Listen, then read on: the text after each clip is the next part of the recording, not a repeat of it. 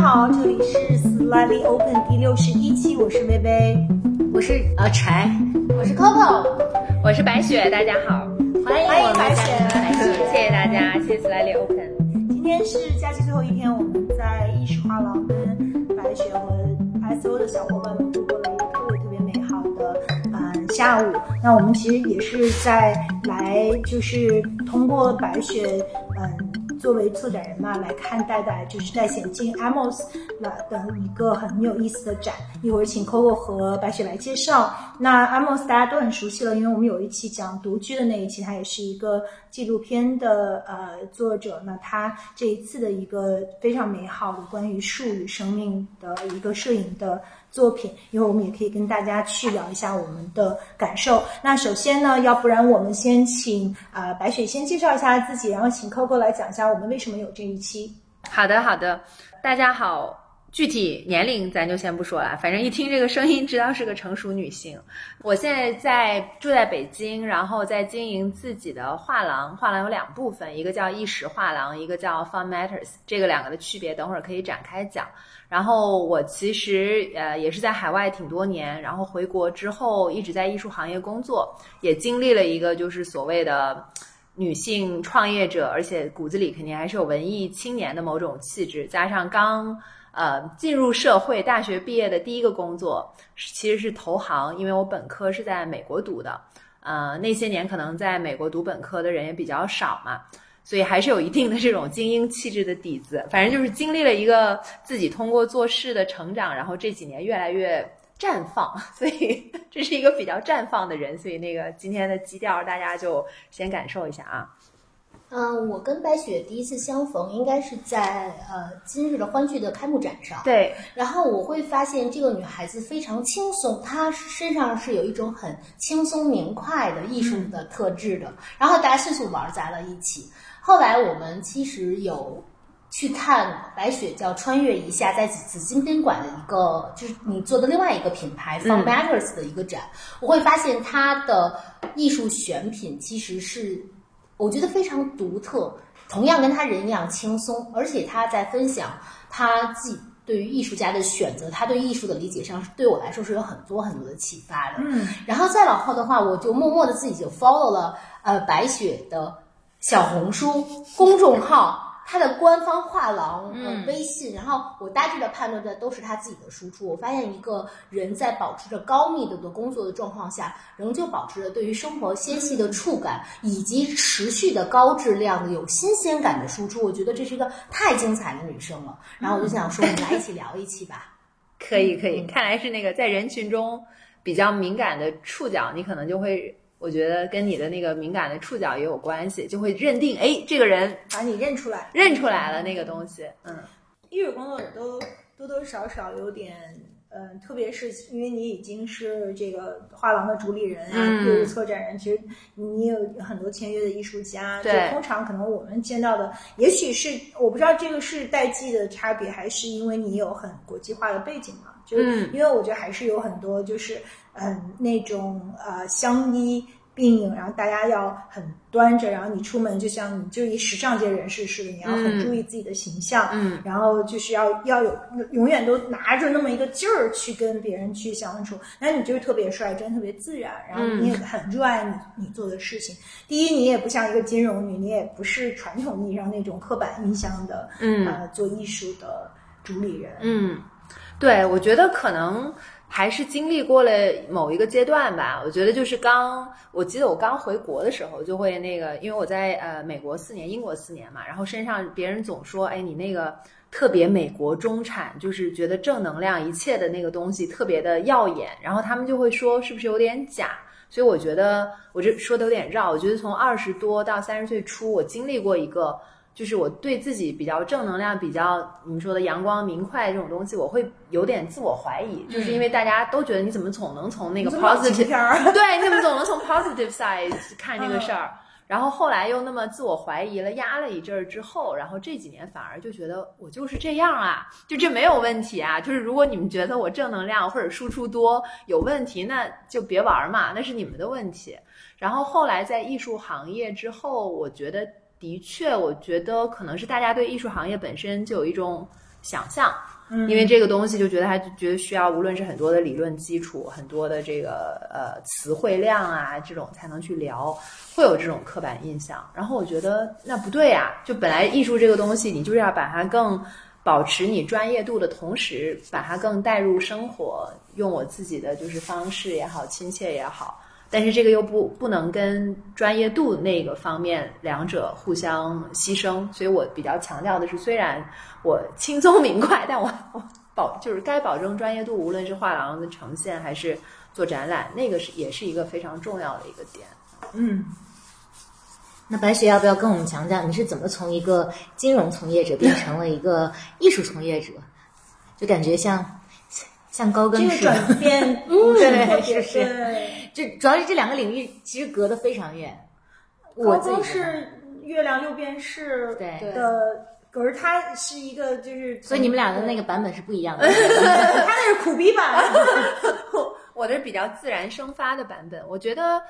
嗯，其实我在金融里做了两年嘛，然后在伦敦当时投行，反正也是那种比较顶尖的投行，那几年就是我觉得是典型的那种中国呃就是好学生，然后受就是进比较好的学校，然后一轮轮进投行的面试也非常难，你搞定了，签证也办好了，然后住很好的房子，很努力工作，然后到了两年之后，我就发现。我当时每个周末真正爱做的事情，全是在画廊啊、美术馆呀、就在伦敦那个氛围又很好嘛。然后还有一个点是我大学的时候在巴黎交换过一个学期，所以我觉得那也是一个种子，所以就你就。而且我们家也不是艺术世家，我还在小红书上有过有过一个爆款的那个贴是，不是一二代，但是爸爸却支持我开画廊？问号。啊，后来我觉得也是一部分比较幸运，是因为那时候真的是感谢资本主义，那两年挣的比较多，所以呢，就是相当于我转行这个事儿也不太用家里再去说我给你，就这是比较实际的一点啊，我再给你生活费，然后读艺术史学费也很贵，又住在伦敦那种，我就基本想，嗯，如果我不干投行去学艺术史。实在不行，我还可以再回去干投行嘛。嗯，嗯，那如果我就是放弃了不去试一试的话呢，可能完全就是另一个人生。那个对，而且但我觉得我骨子里还是就是想追求自己热爱的事情，这一点是从二十多到现在过了十几年都非常明确的。我就觉得投行那个太没劲了，我就看自己身边那个就是。可能他们是我现在的年纪，就是做到什么 vice president、VP 那种 level 的人，就觉得就没啥意思呀。我再过十几年要那样吗？然后就不想。所以就，而且那几年其实呃有点金融危机，嗯，所以我觉得在投行挣的是多，但是也没有多到让你就觉得我这种生活压抑自己的 passion 是值得的。所以就是，对我觉得就骨子里我还是一个理性的人，我这么综合一衡量，反正这挣的也多，这几年这个钱也能自己付，那我就不干投行了，然后又去在伦敦继续读艺术史的研究生，然后学的是 modern and contemporary，就是现代和当代那一块儿嘛，学到战后，我觉得得有一个很扎实的理论基础，你不能就是对吧？对，所以就挺挺挺没有一个很复杂的做决定的过程。但是其实是很认真思考过的，绝对不是头脑一热。所以现在经常做了小红书，经常有那些人问我：“哎呀，姐姐，我要不要转行？” 我都不回那些私信。我觉得就是这事儿，你必须自己衡量你的具体的情况、性格呀、经济条件呀，然后你就是有没有退路啊，各方面的这种。嗯嗯，你用很理性的方式去选择了一个特别感性的，我觉得是，我觉得是，我觉得的确是，我觉得我我真的不是，就是我不知道你们，咱们咱们跟 Coco 见过几次，我不知道你们俩对我的印象，就是其实我觉得很多人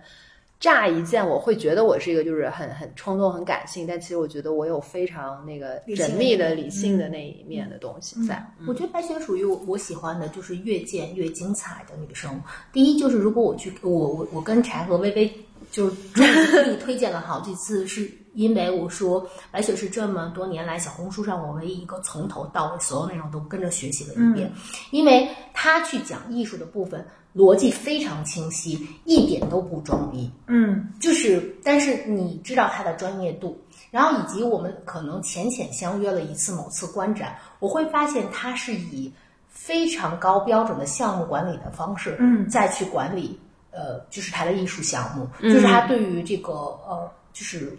呃，我们去讲访客或者明白？他的这种照顾，然后他如何去做他自己画廊的管理，但同时又没有失去人味。我觉得那个是特别重要的一个啊部分，就是保持着自己生命力中活色生香的那个部分，我觉得特别的好。嗯嗯。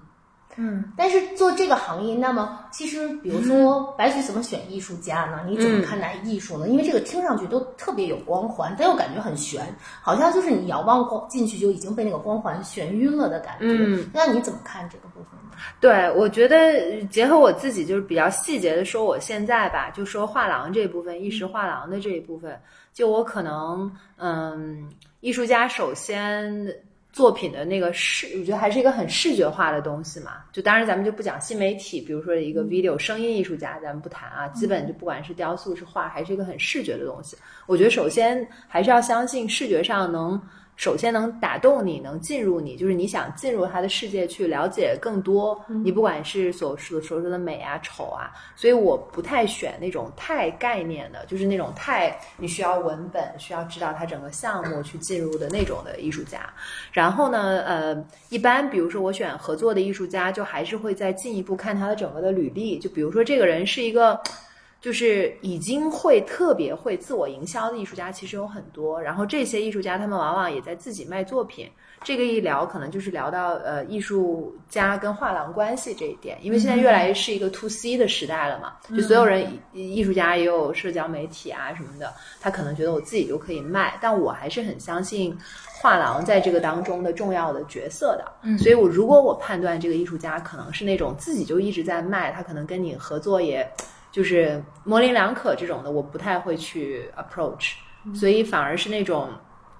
他有了你，你们俩彼此更加分的这样的艺术家，有个这种基础判断。然后第三呢，我还是会看，呃，见到这个艺术家人之后，就是前面也有聊到，因为你跟他会有一个长期的搭档的关系，你对他的人的基本品性会有一些判断，比如说是不是一个呃有耐力的艺术家，用不用功，他是不是会做几年就不干了，然后心。静不静？我觉得这个就是你多年对人，就像你认出我一样，就对人的那种识别性的一个判断。然后第四肯定就是作品的价格各方面比较适合我画廊现在的定位嘛。嗯，因为我想做的是给呃入门级收藏这种，但所谓的入门级其实是一个价格的入门级。就我的也有一些藏家是就是买很多就是。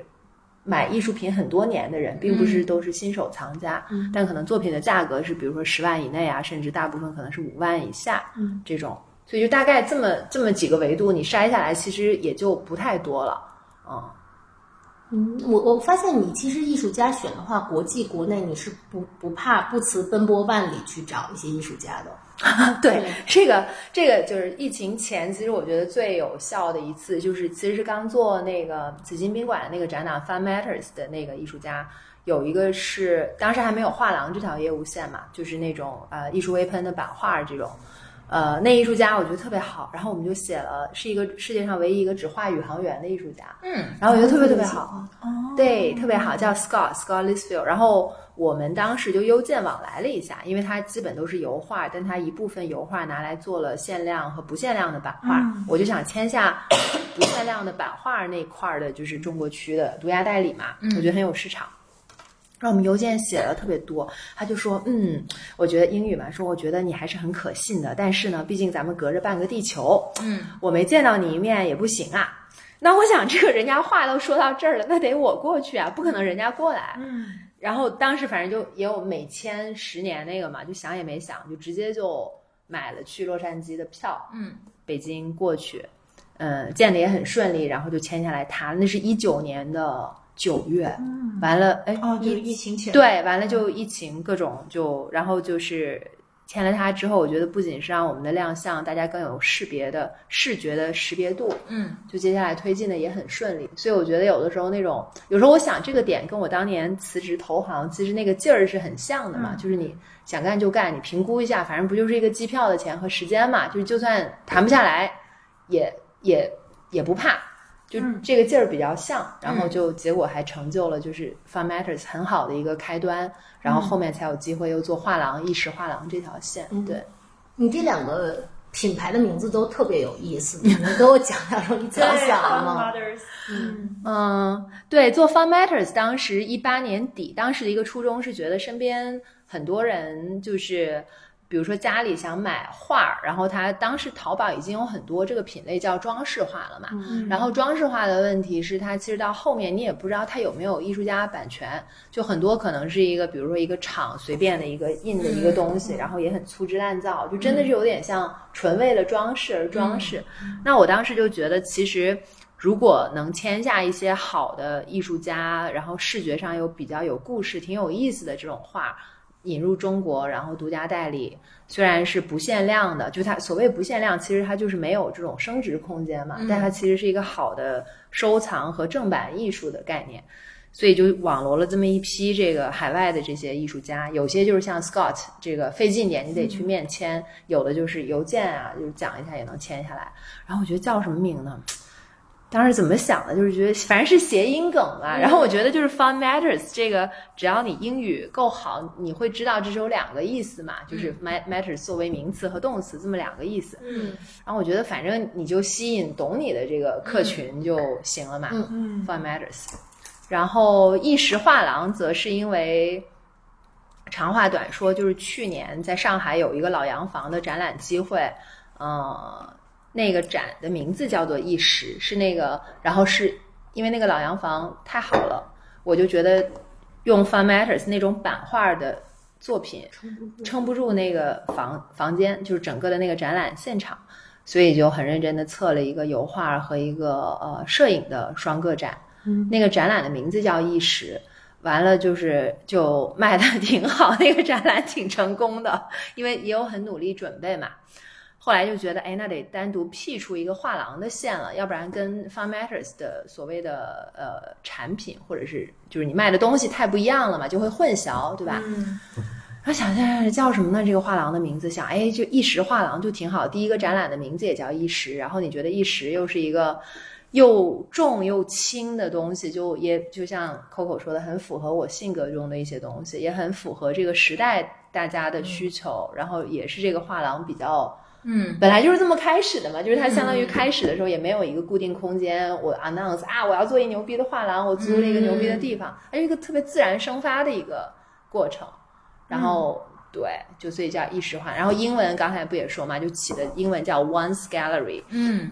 对，因为觉得 Once 也很有意思嘛，就是也是又轻又重。然后万一以后 这个做久了成更成名了，可以就是说 Once upon a time 就是什么那个故事很久很久以前，就有很多层次可以去理解。嗯嗯嗯，下午我们有聊到这部分，还放了那个 Once 那个电影的嗯歌曲，就因为它一个讲民谣的对对对对对特别美好，所以大家还一起去听了那首歌。嗯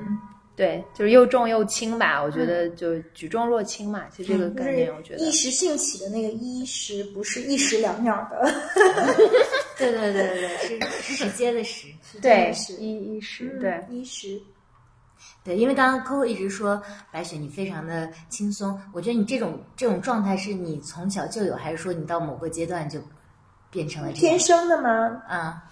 哎呀，就是太小的时候也不记得自己是什么样子，比较难这么回头看。但我是记得我中学作文，就是经常有时候老师拿出来读，我觉得中学作文就是我微信小号的一个前身，我估计。然后就是，然后老师对，然后老师拿出来读，然后我就记得读完了几次，同学就给起了个外号叫“白美好”，就我可能在里面总在里里面总在讴歌什么生活美好、人生美好，看什么都觉得那你跟 Coco 可以搭成一个对王美好王美好，白美好，美好组合，美好组合，对。美好组合。对，我觉得可能人群中我们俩彼此一眼就看到，并且创造好多机会再见，也可能还是有这个底线对。嗯。那正好问到白雪一个问题，就是最近微微在我们的小群里会问说墙上挂什么？嗯，对，这个我我觉得我们的听者可能也都很想知道，因为这个大的背景就是说，对于、家里呃对，就一个是就是艺术，它其实原来就是艺术跟殿堂离得特别近嘛，就、嗯但其实现在艺术越来越多的有很多种嗯不同的呃存在的形式。那其实我们每一个人，而且可能就社交媒体的时代，好像嗯艺术又一下就被拉到眼前，可是又太杂了，似乎就是说又选择又太多了，然后就说，嗯，你你你做的正好是就是入门级的收藏嘛，就大家，嗯，其实其实如果我们我记得我们也一起去尤伦斯看 Andy Warhol，嗯的那个展，就是讲他的成长，那那里边就是我我我第一次去呃。威尼看的时候还没有这么强烈感觉，我觉得那个时候就是中产阶级他们刚刚开始能够去装饰自己的家，能够体现出自己的一种呃思想或者自己的一种呃审美和和趣味的时候，我们应该去怎么去选择？就大的背景就是我们都可能到了这个人生的阶段和年龄，就是你家里总会需要去挂一些东西，那我们又不想去挂刚才你说的那种就是工业生产的那种特别大众的，那我们去挂什么？我们怎么？去发现呃和挑选，我觉得这个是对于很多人来说特别相关的一个话题。嗯，对，我觉得可能首先就是先说一个比较比较现实的，就理性的部分，特别那个，就是首先看 看这个房子是你租的还是买的。我这 我这特别棒，特别特别理理智。就是，比如说，首先你租，然后你可能搬家比较多，你预算各方面，然后这个就是你可能墙的位置也会变，你接下来就是，对你接下来可能房子也会变，这种呢，我就会比较建议，可能你花在这方面的预算你控制一下，就可能是五千以下，我们说说一个最实在的数字嘛，嗯，那就比较适合，就是我。不是非说我的产品啊，就比如说是偏这种版画类的这一种，然后然后但是一定要确保它是正版，有艺术家代理，因为我这个方面是比较相信，比较相信 karma，就是比较像你就是你要给这个社会投入，你支持正版的东西，这个整个这个消费，因为你消费就是相当于是你的价值观的一个输出嘛，嗯，你支持正版的东西，你你整个人的这个气场和运气会越来越好，所以一定一定要买正版的。哪怕可能正版的，就是价格会比肯定会比盗版的要贵。然后呢，这一个品类里，版画品类里，现在就是比如说，哪怕淘宝，它可能也有几家是偏买手店行为的，就是它的版画都是从国外进口嗯过来。然后风格上，比如说偏抽象的，就是那种可能比较适合于任何家居环境。然后像我的这种，就本身比较有故事，可能每一个画面就有一个哎让你。莞尔一笑的，但也不一定这适合所有人嘛。嗯，这是一大类。然后呢，如果想进入偏收藏的这一块儿，其实大家经常觉得收藏的门槛很高，就得收入怎么怎么样。但其实也这，我觉得这完全是就是艺术市场就过多的这种拍卖记录给人的一个偏见。但其实包括我现在的价值观，也就是让更多的这种有品位的中产，希望能建立自己购买作品，建立自己的。就是私人小收藏的这个过程又轻松又有趣味嘛，嗯，其实有一些比较好的摄影作品，可能版数十个以下的，呃，也是非常好的一个入门级，可能有就是看尺寸有不到呃不到一万的这种开始的是完全有的。然后如果是油画甚至是纸上作品，就是它不一定是油画的材料嘛，纸上作品可能整个的价格起点也会低一些。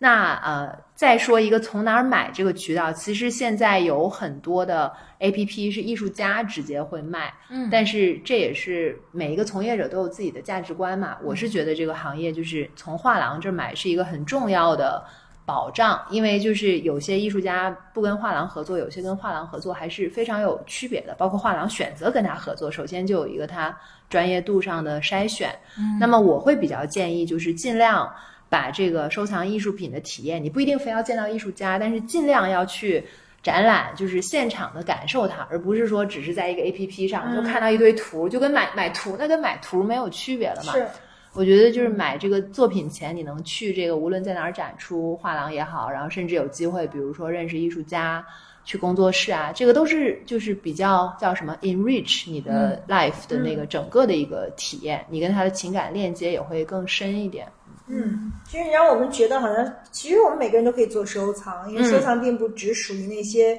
富豪阶层所做的事情。然后因为每一个人的家的墙上，我们选择的那个呃，比如说他可能是入门级的摄影作品，像或者年轻艺术家，他我们是负担得起的。对，但是他又体现了我们的一种打动，或者在这个作品它跟你的一个连接吧，就是它。对对对对对对，而且我我其实蛮相信。嗯，你跟作品待久了，它会怎么说呢？就是有一点像互相生发的一个过程。你可能就是接下来喜欢的作品，有了这张之后，然后你嗯可能它有个情感链接，然后你再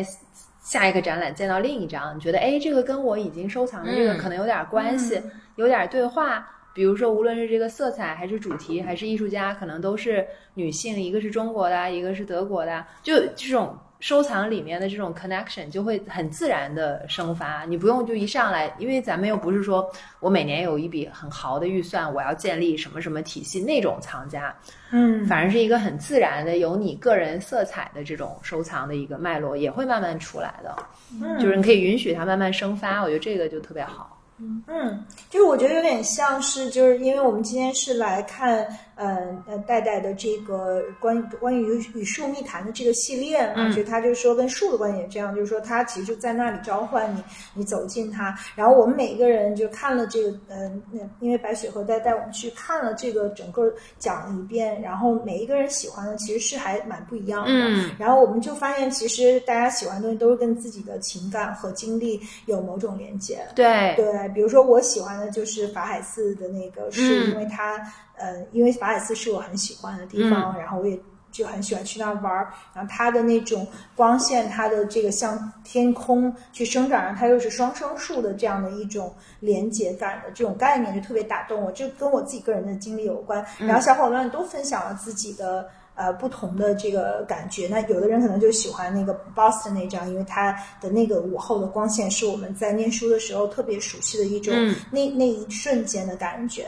然后同样一个呃，这个就是有的人看了就觉得特别忧伤和呃，就是有一种抽疏离感和抽离感，和有的人看了就觉得特别的温暖。嗯就每个人的感受都不一样。可能我们对于收藏的时候，有的时候就是我们看到一个东西，它在那一个瞬间。打动了我们，嗯跟我们建立了某种连接。如果我们可以把它带回家，就是放在那里跟我们在一起生活的那种嗯感觉，特别美好。对对对对对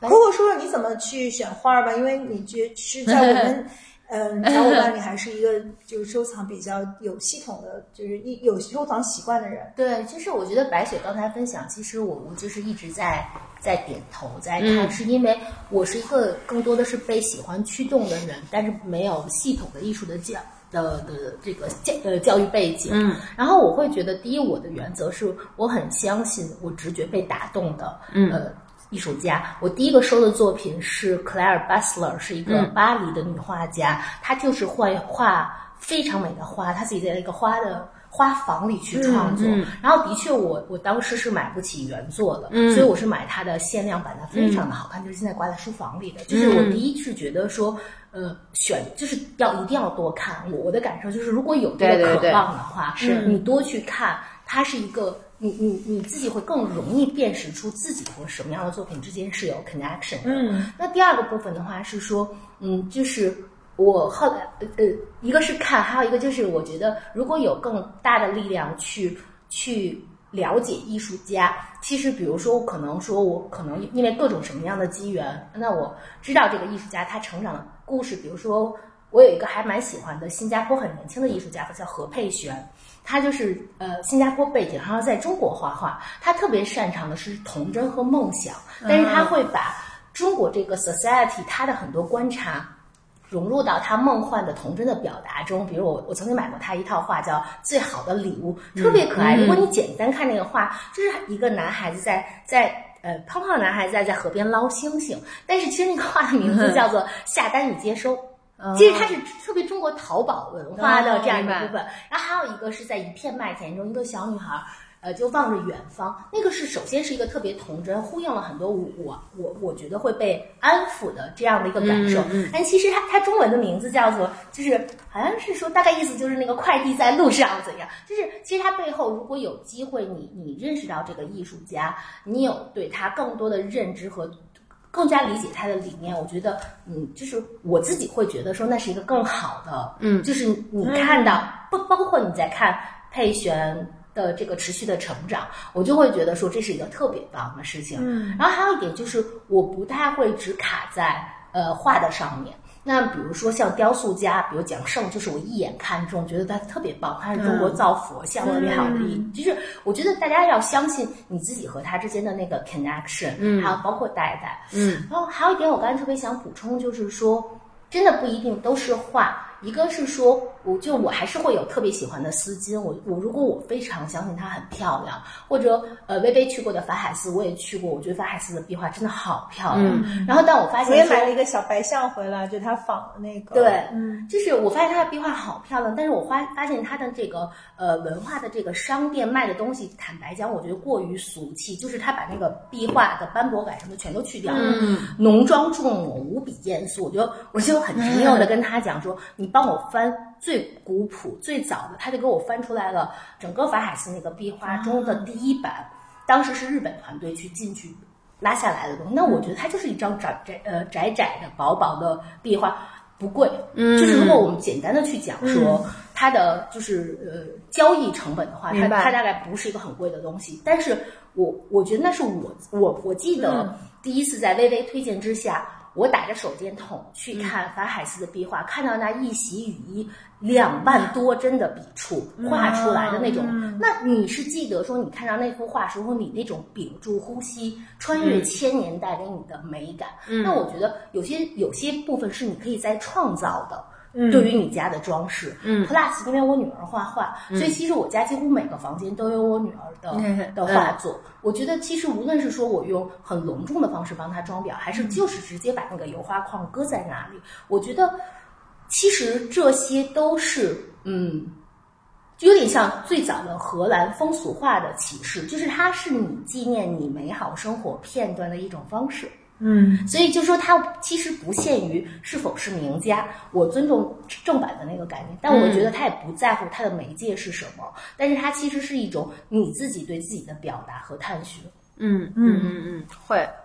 对我觉得就是包括我自己也是，比如说你选择什么样的艺术家，然后嗯自己买什么样的作品，然后你就发现这个其实它有点像你的一个镜子，就是你不同时期喜欢的真的会有些不一样。然后嗯，而且我总觉得慢慢收藏，你一开始你家里墙面总要挂不下的嘛，但我就总觉得吧，人这个一旦喜欢了跟作品发生关系，他那个瘾肯定不会停。所以其实我现在身边有些买作品的朋友，呃，小藏家吧，我觉得他们肯定会家里的墙挂完之后，肯定还会买。那到那时候，他可能一是呢，比如说家里要不要建一个类似小库房的地方放作品，或者就是可能有些东西他要出手啊，或者再怎么样，肯定就是一个很自然的过程嘛。但我一上来跟任何人也不会马上就说，哎，你要建立一个收藏，你要想你是说这种东西。因为我我自己也不是那么教条的那样的一个人，但我相信就是你跟你的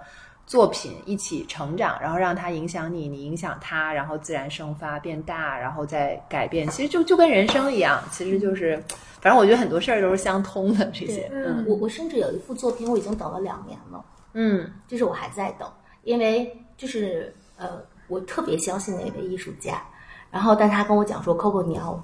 可你一定要有足够的耐心等，就是迪迪。啊哦，真的吗？哦，而且就是因为，我见到过迪迪那期女性的坚韧，嗯对，就是迪迪的笛子，我第一次见到就是直接被撞到。我觉得那种女性的坚韧、女性的力量，我觉得在她画的笛子，呃，在她画的竹子中被呈现。但是的确就是我很早很早就已经定了，但是就是我觉得那你要给艺术家空间，就是他值得等待，因为这个过程中迪迪会很不好意思跟我讲说，Coco，我已经让你等了太久了，我有另外一幅画。嗯，要不要？就如果你你是更，就是如果你是要我的作品，你要不要？我说不要，因为我特别知道我要什么。嗯明白我觉得其实这个过程中，你是你，它就是另外一种体验，就是你特别笃定你知道的东西，你也相信说你这被期待给到这个艺术家，你相信他的表达，但你要耐得住时间。嗯，我真的等了。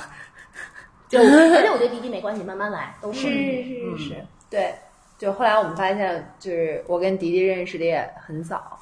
嗯，就是各种画册是是我对我编辑和翻译的，啊，我们都特别喜欢那本画册。对对对对对，嗯，真好。对，我有个问题问白雪，嗯就你自己画廊选择艺术家和画作的标准和你个人作为呃藏家的这个标准会有区别吗？哦，真的。嗯，好难哦，这个问题，好好想一下。嗯、怎么说呢？我觉得上一个，就是那个一个图，就是什么，就是比如说这个更大的园儿是我收藏的里面，然后我代理的艺术家肯定是在这个园儿里面的，但不是他所有的园儿，所以就是我只要是代理的，我自己肯定都会收藏，这是肯定的。然后，但是在此之外，你肯定也不能用标准来讲，你肯定有一些自己欣赏的艺术家不是自己代理的嘛。然后就是按我们刚才讲的所有的那些能触动到你啊各方面的，如果觉得好的，也会自己收藏，因为你不是跟。不是你所有呃觉得自己想拥有的，你都能跟他有这种代理关系嘛？明白。嗯，而且而且有的时候就是你也要看你画廊整个的定位各方面，你也不一定你不一定是他最合适的画廊搭档这种关系，但作为一个收藏的角度，并不并不影响了。所以并不存在说这一个艺术家的作品，你觉得他有很好的市场价值或者有很好的收藏被收藏的潜力，但是你个人。啊，这个兴趣上你并没有那么喜欢他，没有这样的，没没有这样的例子，对，就肯定是我推崇的，肯定是在我收藏范围内的。就我做过所有的展览的艺术家，反正最后我自己，比如说也看吧，看情况，比如说他特别什么，我可能也要留给藏家，然后自己最后选作品都都会都会收藏，因为我觉得还是一个就是，就还是回到那个原则，你肯定你做的事情，你推的东西，一定是你自己真正热爱的这个东西才会。才会对才会传播啊，或者这个种子才会越来越茁壮。嗯，所以我不是那种特别交易型的那种做画廊的人，就非常看这个东西升值怎么怎么样。嗯，就是因为它马上能二级市场一下子最近在炒炒作，然后我只是倒个手这种的概念，我不是。嗯嗯，白雪还有一句话特别打动我，他。就在我们吃饭的时候，他说，我我们提到他说他性格很轻松，他说对，我是很轻松，但是我的专业知识我也特别有有自信。对我，我觉得像你这么舒展的去表达的人，其实并没有那么多。嗯，对，我不知道是自信给了我这个轻松，还是还是还是什么？就是对我，就我觉得可能有些人会觉得，就是回到那个微刚才说的，就是。必须得端着点儿才能显得我专业，那那一个点。但我可能是足够相信自己的专业性，所以我比如说做展览这儿的那个知谷那个句句也说嘛，说啊没看过看过这么欢快的展览，我可能就是把大家就是招呼的像 party 一样，但是。但在此之之余，我也会想，比如说这来的人，他是有可能我要怎么介绍，我花多少时间给他，他是有没有可能买作品的，我需不需要把他介绍给句句，介绍给艺术家，然后艺术家跟这个人讲话时间太久，我有重要的人要介绍，我要把他的时间拉，就我脑子里这些事儿其实都在转，但我面上可能就是那个就是感觉欢快轻松的那个东西，对，嗯，对，我觉得白雪就是特别好的专业打底的的。呃，轻松表达，轻松呈现。而且我记得有一次，我看我看你小红书上，我其实觉得有一个很可爱，就是你是那种很坦诚的，你在讲说，就是我不知道您大家注意到吗？白雪其实是素颜在接待我们，是，嗯，有有有有有粉底啦，对 对对，粉底 就是他，因为我记得他有一次分享，他就说他就是就他是总是素颜去接待他的客人嘛，因为他希望用特别偏向本真天然的面目。去去介绍他的作品，去和他的朋友们交流，就是我觉得，呃，就是你是一个主动去卸掉很多矫饰粉饰的人，这点上是特别棒的。对，后来我觉得也是这个身份，因为你每次比如说有艺术家在。有作品在，然后你自己就比如说，为什么我就特别爱买首饰？因为首饰就是我们艺术行业画龙点睛，好用，但是你又不会特别抢风头。嗯，然后我嘛对吧，五官也比较立体，就是 就是猝不及防的又凡尔赛了一下，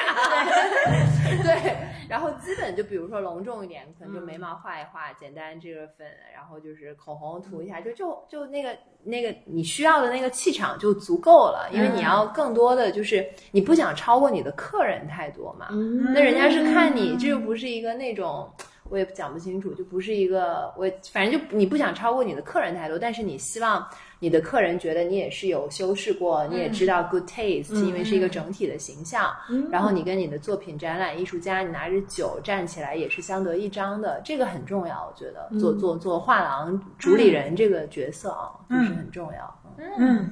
我想问一个特别小白的问题，就什么样的人就是在你心中可以被称为艺术家呢？因为我觉得艺术家就像诗人一样，那是一个特别难以界定。对对，没有，我觉得这这词如果好好讲的话，你如果在通俗文文学的范畴内，咱们日常聊天就说，哎，你真是个艺术家，可能你就是那种特别有表有表达欲、分享欲，时不时分享点，这个都可以叫。但是用我比较专业的界定，这是完全另一个概念。肯定这个人他是持续创作了很长时间，然后他这条线就是比如说已经有自己很成熟的一个艺术观和表达的方向吧。就为什么像戴眼镜，可能他这个系列创作了十年，然后纪录片也拍起来，整体就如果坦白说，他戴眼镜也可以听这一段，就是如果他这个树刚拍了三年，我是不会去代理他的。嗯就如果就哪怕我们今年相遇是同样的这个年龄阶段，嗯是不会的，因为他还没有一个足够的沉淀和时间嗯这条。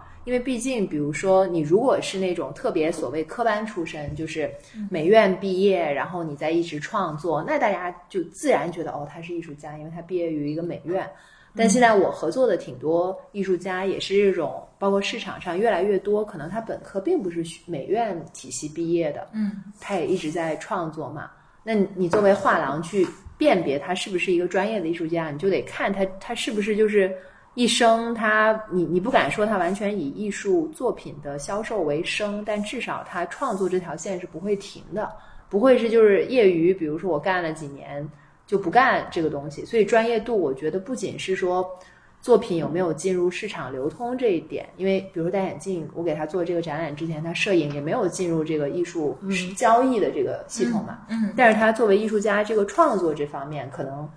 已经我觉得是非常成立的一点了，嗯所以就可以称为是艺术家了嘛。嗯嗯，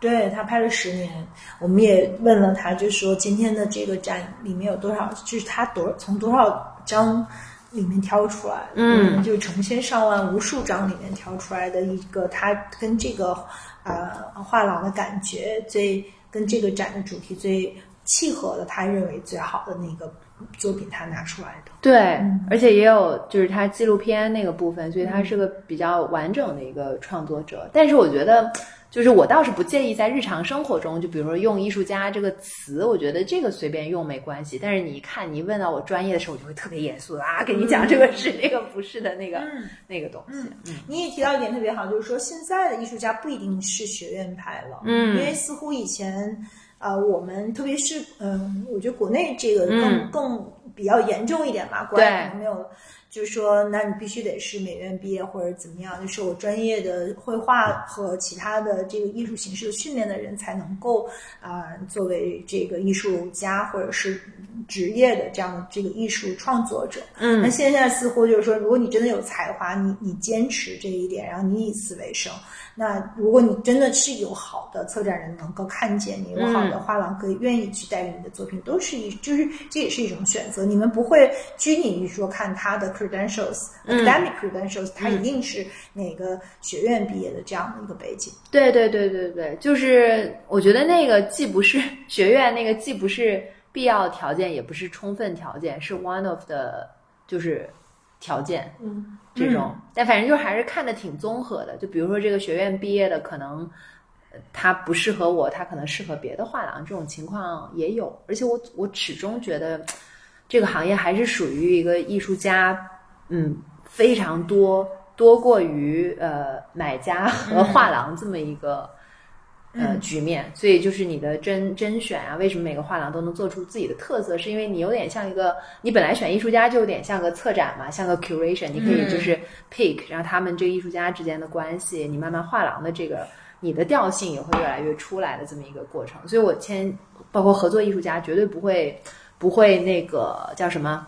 中文叫什么 compromise 妥协，就是那个妥协妥协那种，嗯嗯嗯。嗯，我们也看到你跟这个戴眼镜的关系特别的好，就是，就是 这特别像老夫老妻的感觉，特别默契，然后俩人又特别在一块儿看着特别舒服。就是你跟你代理的或者合作的艺术家的关系是什么样的？好像都是好朋友的感觉。对，会，我觉得可能跟对方的那个年龄啊、性别会有一些不同的气场出来，还有生活阅历，但始终都是那种你有点像一个 team 那种。然后我觉得就是，所以我最近经常有句话，就是我觉得我每跟一个一个艺术家合作，都很很像谈了一次深度恋爱。嗯因为这个涉及到他作品的呈现，然后再说的赤裸一点，也涉涉及到售卖啊各方面，还有就是他其实有时候很逼入你灵魂深处的很多东西。因为你在那个过程中，比如他不满意这样，我要坚持那样，那为什么我们不同意这点？就要把这个东西掰扯清楚掰扯清楚。嗯我我不能用我的身份压他，他也不能用他的身份压我。嗯所以你就必须就回到刚刚说诚实，你必须特别 honest。这个过程中，你没有办法不 honest。就如果你不诚实一次，可能这次你能糊弄过去，下一次你们一定还会爆一些别的点的，然后彼此积压的那个东西会出来。所以我觉得我就是用特别诚实的态度去跟每一个艺术家，比如说有的时候前甚至说句什么的，比如说有的时候前期的费用我这边可能流动有点紧张，因为最终跟艺术家就是作品销售还是要分的嘛。我甚至也会跟艺术家说，我们的有些标准可不可以就是无关紧要的一些标准啊，在我看来就跟他商量要不要降低，就这些我都会，就我把它当成一个这种 partner 的态度去看这个东西。我觉得你也没有必要硬撑，就我也没有必要硬撑嘛，这个东西。嗯除了诚实之外，就是最近我在看阿德里安·乔治的那个策展人手册嗯。嘛。我其实是我我其实有一个问题也想问，是说当你选艺术家是一个 kind of curating 的过程，嗯。你在选择，然后你做你的艺术表达，然后其实你的每一个展都是你的 curation，嗯。就是其实它不仅是它是对于艺术家作品的一次再创作，对对对对，但其实是，我我的想象中啊，我是觉得光诚实是不能解决问题的，嗯。因为这里回到说，这个 curation 就不仅是艺术家的表达，也是你的表达。嗯但谁的？你比如说今天我们看展，我会觉得整个展的呼吸感。他考虑的整个的 consumer journey 都非常非常的好，嗯，而且他的确他的文字前言对于整个展，我们对于艺术家作品的理解都有加持的作用。嗯如果比对我们昨天去看的《百年无极》，我觉得那个展从策展的角度真的很不好，是的就是没有加持。可是这个过程中，就是这个的，我就是我我除了诚实诚恳，一定会有些理其念实走不走的冲突。心的差别吧。不仅是这样，可能专业度也有差别。对，嗯我我是觉得展览它其实既是艺术家的作品，也是你画廊主理人和策展人的作品。嗯那当理念上创造上有冲突咋办？到底是服从于你，就是服从于艺术家原本的独立作品创作的理念，还是要服从于你这个展的创作理念？其实这是两个理念，并不是都一致的呀。对，但我我觉得就是，如果你们把这个东西各种为什么我坚持这个，你坚持这个掰扯来掰扯说，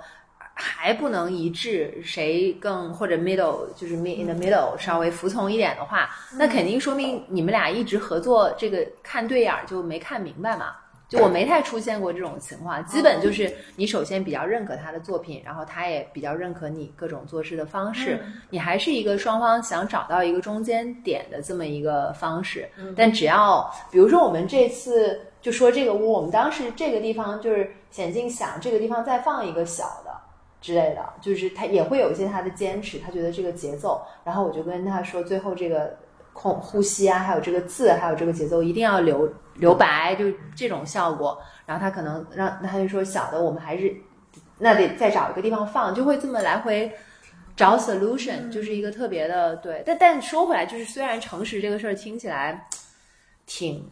简单、挺 basic 的，但是我觉得还是一个很有用的事情，因为你诚实，你才能把。为什么我要这么坚持？你要这么坚持，说出来。然后我不想让步，为什么？你不想让步，为什么？然后我们在中间相会是在四分之三还是四分之一？就是这种东西。嗯，嗯，就是有人有有说一句话，就是说只有 real identity 才能够有 real chemistry 嘛。嗯，嗯，就是大家对把自己最真实的想法那部分袒露出来，你可能对才能真正找到 real chemistry。对，而且我觉得说回就不仅是艺术行业，我觉得很多人坚持自己的东西，仅仅是因为他的 ego 嘛，嗯就是他不想输，他不想那个什么什么。然后我现在就跟艺术家合作，我特别会注意这点。有的时候我就发现是艺术家的那个 ego 在作祟，我就会特别让着他们，或者是下一次有合适的机会再跟他复盘一下这件事情。嗯嗯，因为我觉得当一个人的 ego 特别占上风的时候，你是没有办法就是把那个事儿。，ego 这件事儿，你的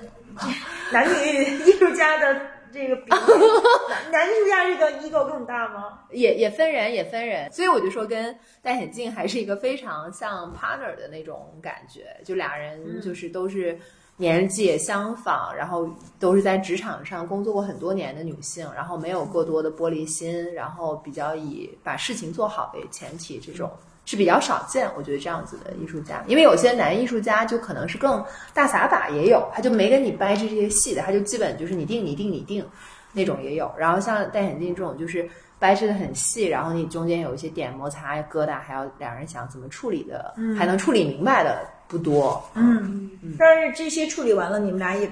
就有深度的交融了。就彼此对对对对。和了解是很深的，会，所以所以很多人那个就是看我们的，就像你们看我们的状态，都觉得是特别好的搭档，就感觉舒服，看着对，感觉好像认识了很久一样的那种感觉。其实其实很很很早就有人想介绍我们认识，但是我们真正认识才是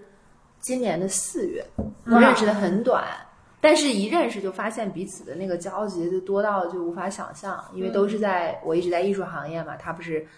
媒体啊，品牌这些就交集其实很多，嗯嗯。而且我们特别喜欢你，因为你身上的很多非典型性，但你的非典型性在艺术这个领域中就会不会碰壁呢？就是，嗯，我觉得一开始我有我自己也有很深的怀疑过。就我记得去年带画廊参加第一个艺博会在上海，然后我当时一登台，因为那个艺博会是我画廊就是第一个展刚做完两个月就参加的，反正就是。背景也是因为国外很多画廊因为疫情进不来，然后那个艺博会的总监就觉得我当时代理那个艺术家也特别好，就邀请我参加嘛。我就往那一站，就觉得哎呦，怎么大家都不笑啊？这个画廊主也不笑，都特别端着，谁也不给眼神交流。然后我就我就我就特别热情的跟那个 所有人那种什么的。然后一开始我也会特别怀疑这一点，然后后来发现就是结束之后，因为那年也不太容易嘛。去年是因为上海一做刚好迪士尼。出了一个案例，所以就是他们入门又要查核酸，是第一次，就很严格。然后发现，哎，我又卖的挺好，就是跟这个横向比较，说很多就是画廊很多年，可能人家藏家基础很好，但他们可能就是甚至没开单的都有，四天一不会下来。所以后来我就觉得，哎呀，管他的呢，就是就是不重要呀，那个东西。但我觉得我当时艺博会完第一天，当时售出了一件作品，我就知道我没有完全零蛋嘛。这种，然后我记得特别清楚，回到酒店，然后当时有个女友团，就各种就是大部分都在北京嘛，就各种支持我，有些还远程给我递吃的，怎么怎么样的那种。然后我就在那个酒店，是第二天早上还是当天晚上就哭了一场，就觉得你就觉得那个包袱一下卸掉了，就是我可以以我的面貌去做。这件事情我不需要，因为你在展览的场域，你觉得是一个私域的东西嘛？嗯，在艺博会毕竟是都是就是陌生的，对吧？陌生人来你的展位，人家在审视你，然后包括口口说的这些东西，嗯，然后对，然后那一次我觉得对我的那个启发很大，所以就回北京就决定把画廊这件事儿一定要做起来。然后就是他不妨碍我做我自己嘛，这不挺好的吗？万一他妨碍我做我自己，我觉得这事儿也挺难长久的。我觉得，嗯，但但是就是如果艺术界的人怎么看我，天天这么狂分享发朋友圈，天天比较爱笑，我也不太知道他们怎么看我。但他们如果不买我作品也没关系啊，就别人会买啊，就就是就如果一个人又不能给你。物质 support 和精神 support，你为什么要在意他们的看法呢？虽然他是艺术圈的谁谁谁，就不重要。我觉得这个东西。我想起了李雪琴说：“我知道你们好多人都不喜欢我，我想告诉你们，我也不喜欢。对，不喜欢我的人没有品味。哎，不喜欢我的人没有品味，这话是柴的金句。真的吗？真的吗？对，我们火象都这么想。可以，可以。品味不行，品味不行，对对，那必须是。对。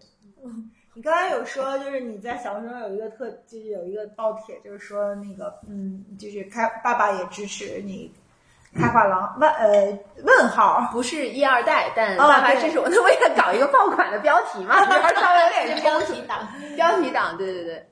不是一二代，这个是你重点，因为没看过嘛，就是你是重点想说不是一二代这个，因为对一般艺术的这种家族的传承或者家庭影响特别特别大嘛，但还是想说，就是说你有一个非常支持你去追求你想做的事儿，爸爸。哎，我觉得就是好多人对画廊从业者，就是前面说的行业内这些人有一个想象，就觉得一定是家产万贯，或者是一二代，嗯或者什么什么二代，你才可能做这个事情。对但我家也不是，我家就是 哎呦暴露家世，就虽然去深圳比较早，但我们家不是那个深圳挖到很多桶金的那种家庭，也没有，就是正常的殷实家庭那种，但可能就是属于那种。安全感呀，父母给的 support 比较多，所以呢，我我而且我家就是父母双方都父母双方就我这一辈的，我是唯一一个自己干的，然后也不是一个自己经商的那种特别的家庭，所以这几年就是他们反而会很骄傲，就我父母会觉得，就前几年可能。就是也会就是有点儿这种觉得呃一个女孩子就是为什么不轻松点结婚怎么怎么地的这种东西，然后现在就是看到身边那个跟我同龄的有些全离了哎对对对 对对对纷纷离婚，然后之类的，然后现在这这点，然后看我每年就是这个状态啊、精神啊，就是形象啊，保持的也挺好，然后就觉得他们就反而特别骄傲，觉得啊你能还这么努力做自己的事情，然后我爸就时不时给我那种小恩小惠，比如说啊就这样回个深圳什么的，哎，什么时候帮你买票，然后就票，然后以前我还会有点儿就是。非要为了独立而独立嘛，现在就会特别敞开 心胸接受父母的好的 小恩小惠，对对对，就那个过程就挺好的，嗯。真好，所以也许跟你的这样的开阔的性格也有关，因为你在一个很有爱的环境里长大。对，我觉得就对，而且我父母，我觉得在他们那一辈人里也是那种就是挺，就是感情很幸福，但是也不是天天跳广场舞的那种父母，就是也是属于挺爱自己，比如说会好多运动，会去健身，然后学乐器，就自己给自己安排的挺挺满、挺有趣的那、那么一个父母。爱生活，对，挺爱生活，然后也比较关心时事，然后就是跟我讨论时局啊什么什么的，那么一个父母。嗯，嗯嗯。那他们现在不催着你 找男朋友吗？不催啦，我觉得最催的应该是二十岁末那几年，然后那个劲儿过了就不太催了，因为他们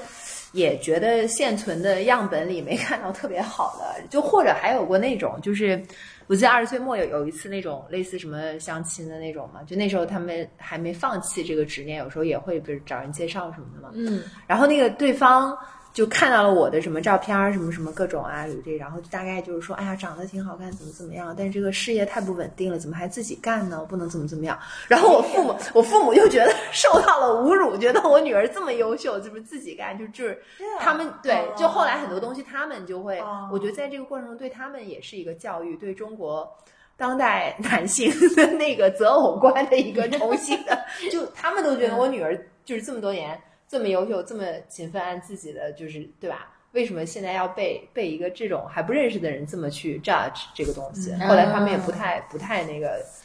就是完全不催了，现在就挺好的。而且我觉得，就说回这，我自己也没有生育焦虑这件事情，嗯，我跟他们也交流过，然后你是从来没有没有呢？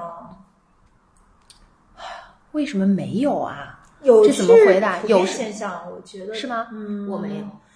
您都生完因为你有啥生育焦虑我？我就反复讲一下我的我的我的状况是，我三十二岁意外怀孕，但是在那之前我从来不觉得我要当一个妈妈。哦，所以这是不是叫没有生？就我我的三十二岁还太太早了，太早，你三十七岁的时候，对你没有这样的一个阶段。我但是三十二岁也不毫无生育焦虑不是不是，我的点是在于，因为我压根儿不打算当妈妈，即使我不意外怀孕，我不我的点是你三十二岁的时候不没有这个计划，三十七岁的时候想法可能会变。是的，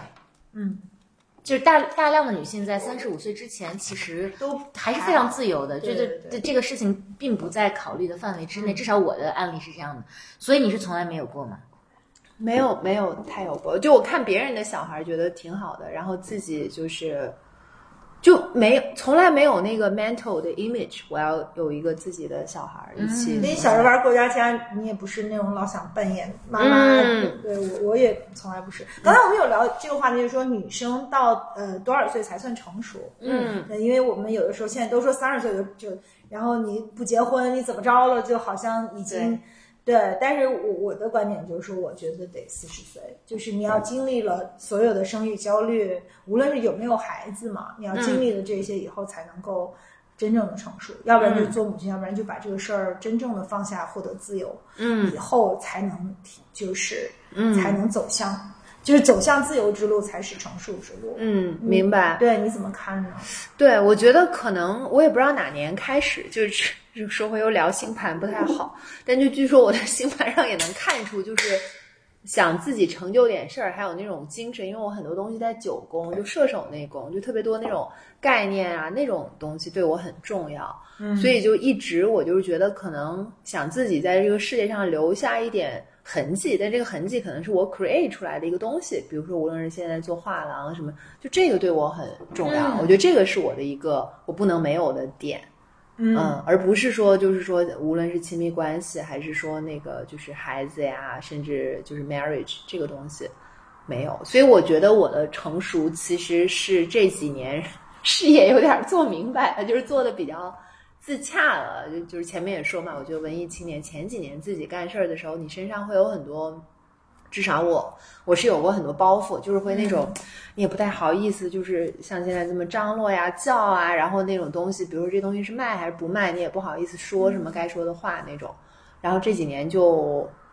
磨练也好，成长也好，就你一下就哎就打开了，就特别自洽的那个东西。所以我觉得，然后这个东西对我来说啊，一旦笃定，我发现我处理。友情，甚至是潜潜在亲密关系跟男性的这个东西也都打开了。嗯就我的打开方式，不是说孩子焦虑这个点，反而是就是对自己事业这块儿，我就挺笃定，之后其他的一切也都跟着好了，嗯就这么一个。嗯，就松弛了，就是可以做自己，可以去呈现自己。对对对对，是的，我觉得是。嗯，白雪讲这个我特别有共鸣，就是我我自己觉得我成熟的那个标志就是，我以前还是很玻璃心的，就特别 vulnerable，、然后突然就是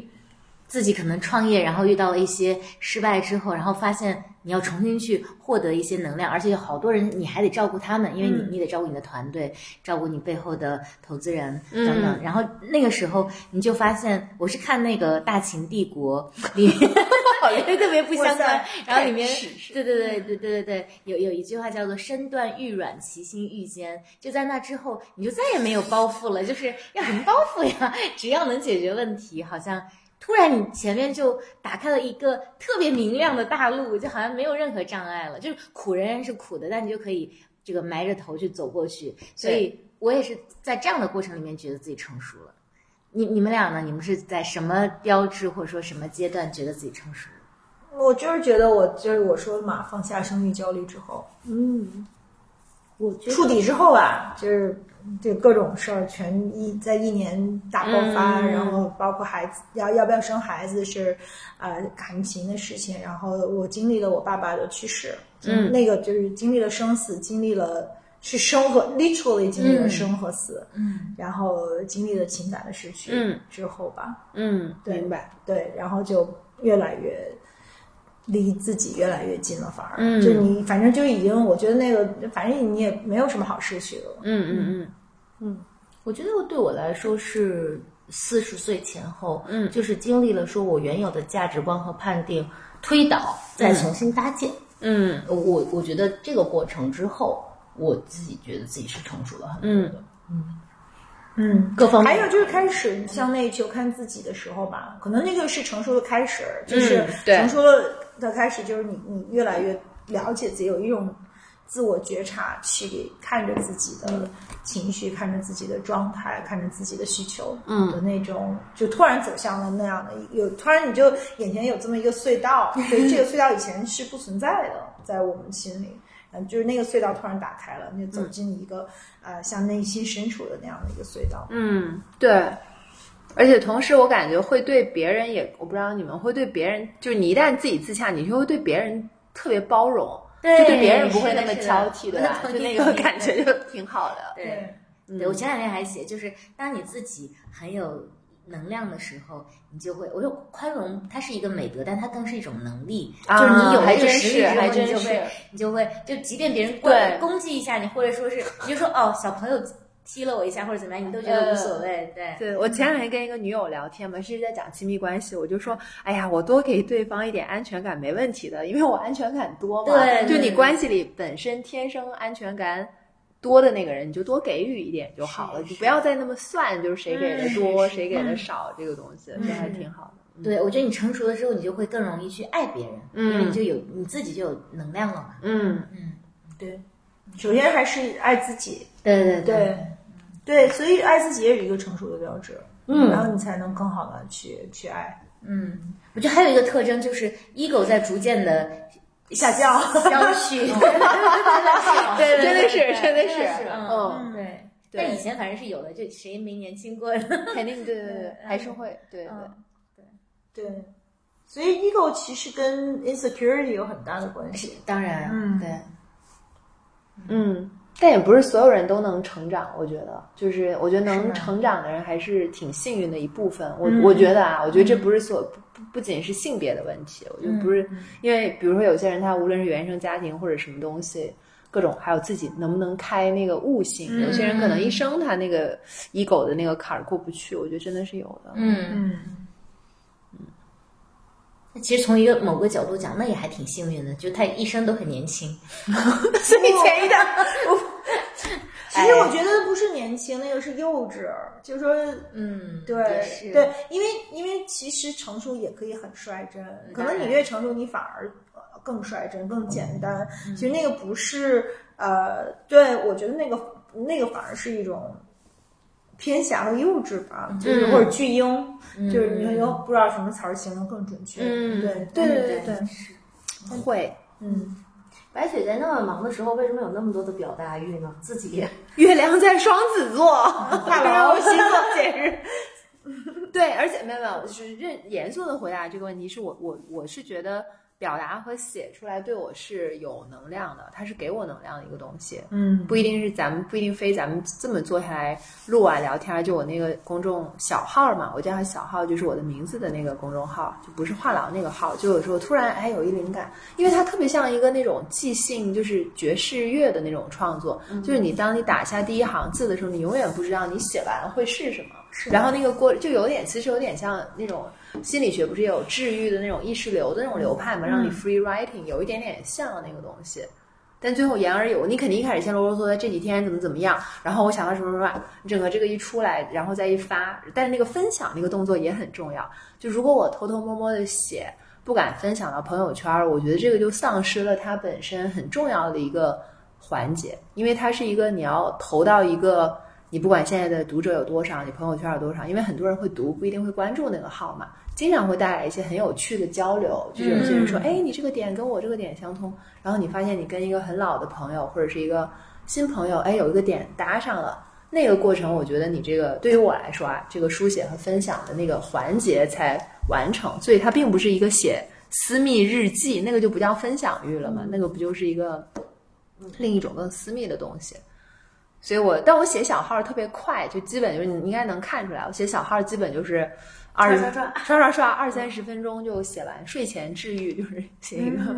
写个小号什么的那种，嗯，嗯，我就觉得你是一个很通达的人，就是你你知道自己的途径，嗯然后去怎样去缓解和调整这个节奏。对，我觉得是，我是去年开始有一个心理咨询师的，然后就当时当时我我困顿的点也很搞笑，我就问他为什么我每一段亲密关系都这么短，是不是我有什么问题啊，什么什么之类的。然后那个反正心理咨询师就是跟我啊全篇聊完成长怎么怎么地的，他就说我身上的很多点，呃，中国八零后男性。他说根本跟你不不匹配，然后就是你超前于你的时代。差不多，他就这个意思。他说你得就是要么是，他说你的很多思维和方式特别的西方，或者就是中国九几后，然后从小家庭条件好的，就可能他所说的男性安全感、那种比较足的男性，他说跟你才匹配。他说因为我是什么又流动又开放，但是怎么怎么就说了几个词。反正那一次我看完心理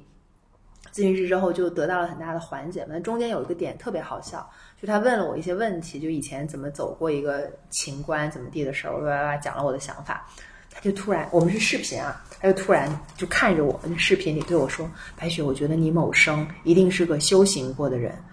然后我当时就惊了，就因为你一般心理咨询，我没有 expect 你会讲这么牛鬼蛇神的东西嘛。但后来我我就看着他，我就说，对，我觉得你说的是对的。然后我觉得他说出这句话，他肯定是觉得我有这方面的意识，就我是一个相信转世来来生的人，他才会对我说这个话。因为你一般的那种心理咨询，谁要听你这个东西啊？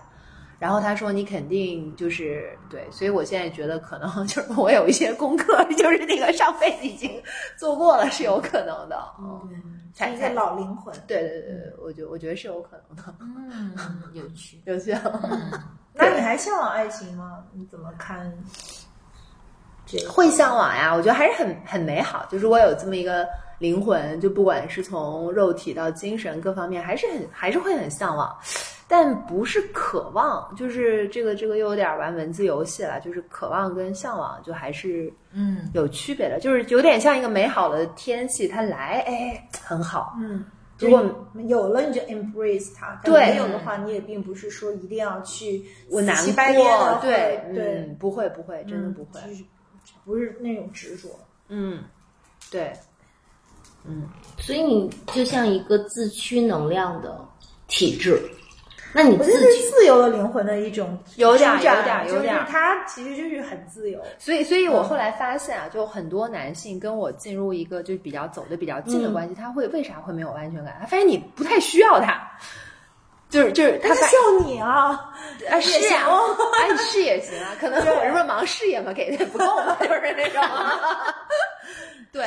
对，他就就是可能他对女性一般的那种期待值是你特别 needy 那个劲儿，然后发现你没有，哎，你也很快活，有你，哎，我也很快活，但的确也是就这种，嗯。嗯嗯，这是一个问题，而且这这跟男性的安全感对有关，他典型存在的一种问题，是吧？在对男在情，感关系中常会遇到的。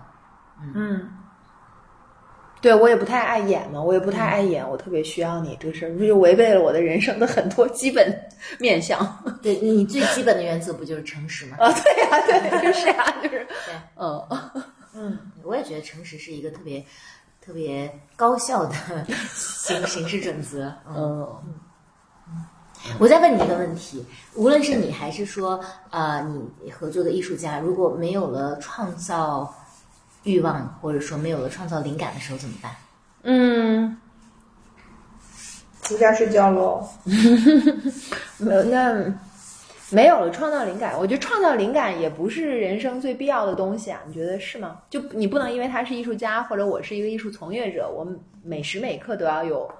创造灵感。这个其实反而是我现在特别规避的。我发现有一些天我就是，哎呀，在家什么也不干，然后就听听音乐，点点蜡烛，也也也挺也挺好的。或者是有的时候你工作中也有那种特别没有创造性的东西，你要给客人做 invoice 什么什么的东西，但是做完 invoice 不就有钱收吗？就是那个，就是那种之类的吧，就会会有这种，我觉得没没关系，像它它特别像一个那个。波值就是它，它之所以有高，是因为有的时候没有嘛。如果你时时都有灵感，那就不叫灵感了那肯定是一个这样的一个过程，不一定总是均匀的。所以我觉得还好。没有的时候你也不痛苦，或者嗯不会不会，但是呃也得看，就是像跟我说，得看自己的那个途径。我是说回嘛，我就是很多九宫，九就是一个旅行和迁移的宫。就我一旦往外走，一旦就不管是国家、城市、去场合，我一旦往外走，就会来灵感和运气的人。所以你越来越意识到这一点，我现在就对自己。往外走啊，见人啊，有这种玩儿一下，这件事情就会特别自洽。反正我过过有几年是特别会自我鞭挞，就觉得哎呀，我去怎么又去玩儿了，怎么又去这儿又去那儿了，什么什么的。后来你发现，哎，你就是这么才来灵感，来、来运气，就每个人那个点不一样，就是你、对，用乔乔的说法就是允许，允许自己，允许自己没灵感，允许自己躺平，因为你需要这样的一种过渡，可能下一个灵感才会再来吧。就说即便是不来也没关系，就是允许自己的生命是一个很自然的状态。嗯嗯，你怕吗？你我现在没有。就是你挺好的，等风来嘛，等等云到，就是那你就等。嗯，就就允许自己等。主要是好久了，本来以为快快来了，嗯，你说的是灵感还是一种 drive？对，motivation。这两个有。有时候是你你很难区分的，因为它就是一种力量推着你。你说这是个 motivation 呢，还是说是你的这个被 inspire？但这这分不开的。是的对，是就是就没那个东西。嗯嗯，没有。没有就没有。健健身呀，去 健健身并不能，我天天健身，哦并不能带来。我一般就是特别没什么，我就会去健身，就不是就有灵感我也去健，但就是特别什么都 all fails 我就去健身。哦，嗯，对。不过你说的对，往外走也许是一个也是一个好事情。我已经很久没有去过哪里了。我每次玩的时候都跟自己说，就是我这个为了我这为了汲取能量，因为我需要一个 mental space 去去其实是这样的，去积攒能量，然后虽然你这是借口吧，但是我什么也没 交，我一直在玩儿，对对，你真的什么都没有交付。没交付啥呀？交付了一些好朋友，交付了一些播客啊，那也那也是有交付的，对对对对。Coco 呢？因为无论是工作还是生活还是创作，我觉得都需要，都需都是有灵感和没有灵感的时候嘛。我觉得第一是说，我可能更像村上春这这一款，就是我有固定的规划，就是有没有我都会，我还是相信日工一族，摩羯嘛，得就往前走。plan，不能但是我也相信灵感，就是我觉得当有灵感时，我就会允许自己打破我的规则。啊，其实我是一个特别有规则，一周怎样健身，什么规则，几点睡觉。但是如果这件事情我有强烈的感受，我要去做。就是我也有一个公众号，八百年不更一次。但比如某天晚上，就是你的确会有那种感觉，涌现涌现。嗯嗯，那我就是那就不要想明天早上明白？这个睡有没有睡够或怎样的。但我常态没有这个是，因为我觉得我是一个确保有就是有无灵感必须交付的人。就这种人特别厉害，嗯我不行，没有就没有。我也不行。对，但是你还是有点不允许自己躺平。也不是，就是因为不不快乐嘛。就灵感来的时候，你就特别快乐。嗯，嗯，明白。嗯，也没有不快乐，但就是没有那么快乐。嗯，因为心流状态会少吧，因为灵感还是一个更高阶的心流状态。对嗯对。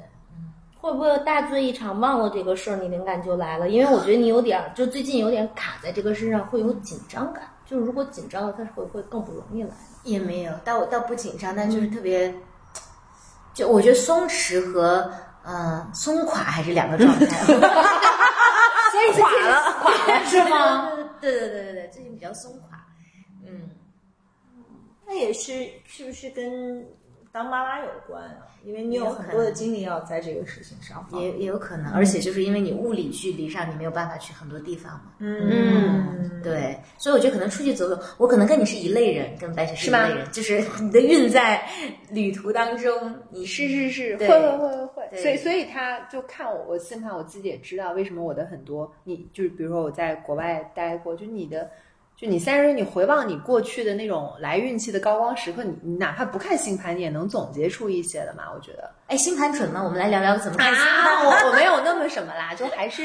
哎，你猜每个人的星座猜的好准啊！对而且都是做到的？嗯，就是我的前老板，我自己单干前的在艺术行业的最后一个工作是个挺有名的艺术家嘛，然后他就很，因为他作品中很多是关于人性的东西，所以他对人性就很感兴趣。他基本就是跟谁聊了几句，就会就是问问星座，所以他都能记住。所以我、我是他的像贴身帮他管所有事儿的那个怎么说，就是总也不仅是助理，就是一个比较 overall 这么一角色吧。然后所以他经常跟我交代一些人和事儿的时候，就爸讲一下星座，爸讲一下星座。所以就是跟着他三年，就在那个过程中，你就大概就是嗯学霸嘛，学习能力强嘛，你懂的，就是你大概就是就能拼出来一个，就平时日常看算法。对太阳在哪儿，然后月亮在哪儿，也有些影响上升，然后金星大概是看什么，然后接下来你就大概率还是会有一些准的，而且你有的时候，嗯，后来我每年初会找一个人星象师给我看一下流年，啊，哎星象师看流年 这个组合也还挺神奇。对他，他他其实就是帮你看那一年你的这个星盘里各种东西的走向和这个宇宙这一年的这个走向，什么落在你的什么宫位，你可能呃需要注意的地方是什么？就比如说，再说具体点儿，今年给我看完就说。有点像给自己的一个提醒，他就说我今年会要处理很多复杂的一对一关系，嗯，然后他说会特别焦灼，因为好几个就是有什么月亮、冥王星、火星，就几个比较焦灼的星。冥王是那种毁灭重生的嘛，都在这个宫位。然后果然就是啊，我今年就要处理好多，就是跟一对一艺术家的关系，跟潜在客人的关系，跟合作方的关系，包括像紫金宾馆那种比较复杂的合作嘛，又是偏体制内的那种，就全是这些。然后我前几个月其实特别不适应，就是特别是你做了画廊之后，你就发现大家越来越认识你了。就像 Coco 问的，就大家可能会对你的这个日常行为也会有一些判断，然后你去哪儿也会，然后你就怎么协调跟这个人的关系、人际关系，你要不要在乎他怎么看你，他和他的关系就啊一堆。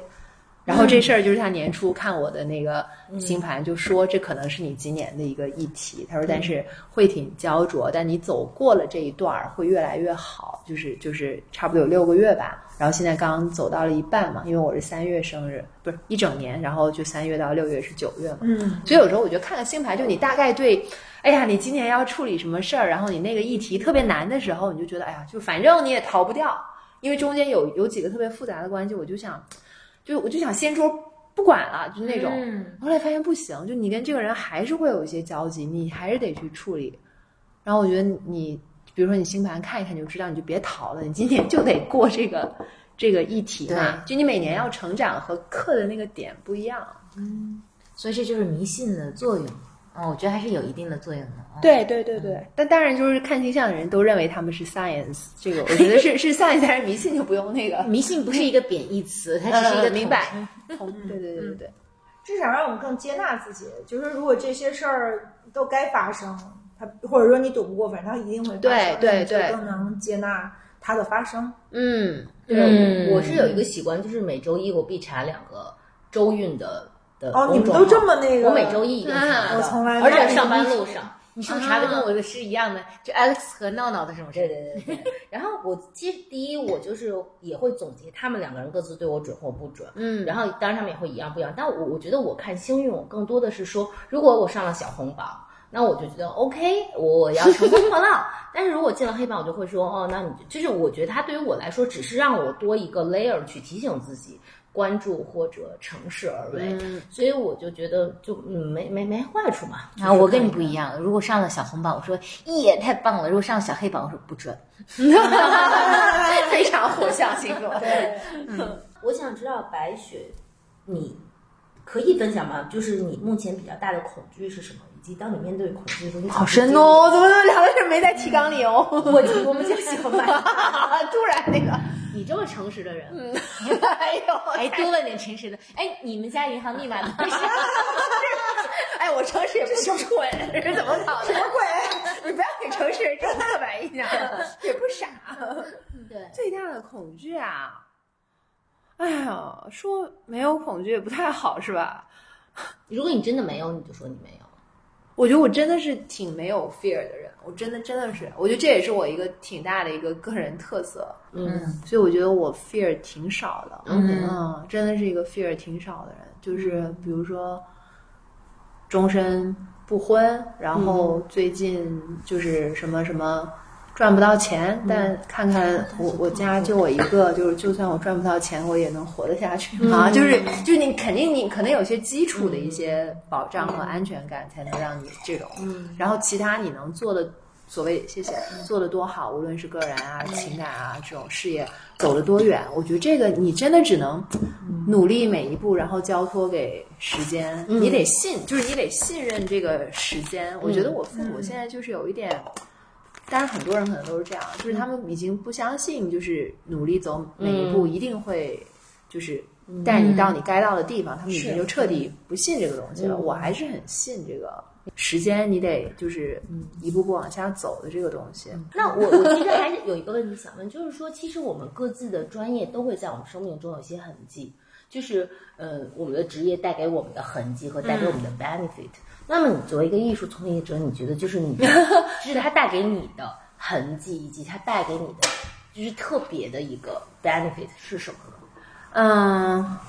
特别的 benefit，就是最直接的，可能是你对审美啊各方面到哪儿就会比较系统的看一个东西。就比如说你看这个人，就比如说你这身儿，我就马上知道哦是 Annie Hall 什么什么的这种，然后你联想了很多，你可能跟人建立联系和话题的能力会很强。嗯，因为像我学过艺术史嘛，它整个也是跟艺术文化啊、经济这些都有关系，它不是一个独立的独立的审美嘛。嗯，这个，然后我觉得更深一点的 benefit 还是就是比较抽象的，就是艺术给你的那种一种比较笃定的力量嘛，因为你就会觉得，你想当年的这些艺术家，就是他们创作的时候，他不知道自己要成名的，他并不是说我知道这个东西能卖多少百万我才创作，其实他创作过程中还是很多不确定性、孤独，所以我觉得其实你通过深入了解艺术家这部分，你你觉得就是。他们选择做那个职业，其实需要很大的勇气。就是如果有人有的选择，一定不会做艺术家的。我觉得成为艺术家的人都是，就是那种思考创作太痛苦了，他只能通过那种形式去整个表达出来。嗯所以我觉得，嗯，对，就通过他们，其实会给我更给我力量。就是对，你会觉得就是人家那么那么一切都不知道的时候，那么坚持的做一个事情，那我做的这个事儿至少还是有个经济模型的吧，就是、他们对吧？创作的时候是非常不知道任何东西的，只不过是现在大家习惯性的觉得艺术是跟这个高额交易、跟 glamour、跟这个形象、跟这所有的东西、名利场呀这些东西在一起。但它本质艺术创作的过程还是非常孤独和痛苦和自我怀疑的，我觉得。嗯，那柴和微微也说说你们各自从自己的的职业和专业方向的 take away 是什么呢？哪方面呢？就像嗯刚才、呃白雪讲到，就比如他从事艺术行业，那他其实觉得他核心嗯，哪明白。嗯我觉得可能对我来说就是一个宏大的国，就是全球视野吧。嗯就是我可能会更了解，就是就是国家和国家之间的关系和就是这个就是国际时局。每一个蝴蝶扇动翅膀，它可能会带来什么样的后果？和这个，就它其实是一层一层累加的。嗯就是你你你，可能我们大家，比如说大家看新闻或者看时政，你你可能看一个维度，可能我的职业呃的这个培训让我会看很多很多叠加的维度。嗯就是嗯，特别是就是嗯，就是国与国之间的关系和这种文化上背后的这个呃很多 nuances，还有一些就是我觉得跟我自己个人特别的，就是自洽，跟我很自洽的价值观吧。比如说就是公平，比如说去呃同情和保护弱者，比如说呃平公平和平等是两个维度嘛，就平等，比如说每个国家都有一席之地，每一个人都有一个 voice。就是让那些可能他呃没有，otherwise 他没有机会去表达的人，可以有一个表达的机会和 和他，就让他们的声音被听到啊，就是所有这一切都是就是跟我自己的个人对于嗯什么是。一个美好的世界是有公平的，是公正的。就我，我觉得我会特别看重这样的一些价值，就是还是挺自洽的。嗯嗯。然后，因为微讲的太宏大了，我也没有办法展开。因为我的专业是学财务，所以呢，会，所以呢，它对我带来，我觉得是有一个很好的帮助，就是我觉得我的风险控制意识还是比较强的。哦对，这是可能呃会计系毕业的人可能拥有的一个。啊，我感觉在今天这个语境当中，我的我的专业显得这么的不格格格格不入。没有对，然后后来就是我这些年这几年都一直在创业嘛，我觉得创业给我带来的一个好处就是，呃，其实对于生活里面方方面面的呃考虑，都把它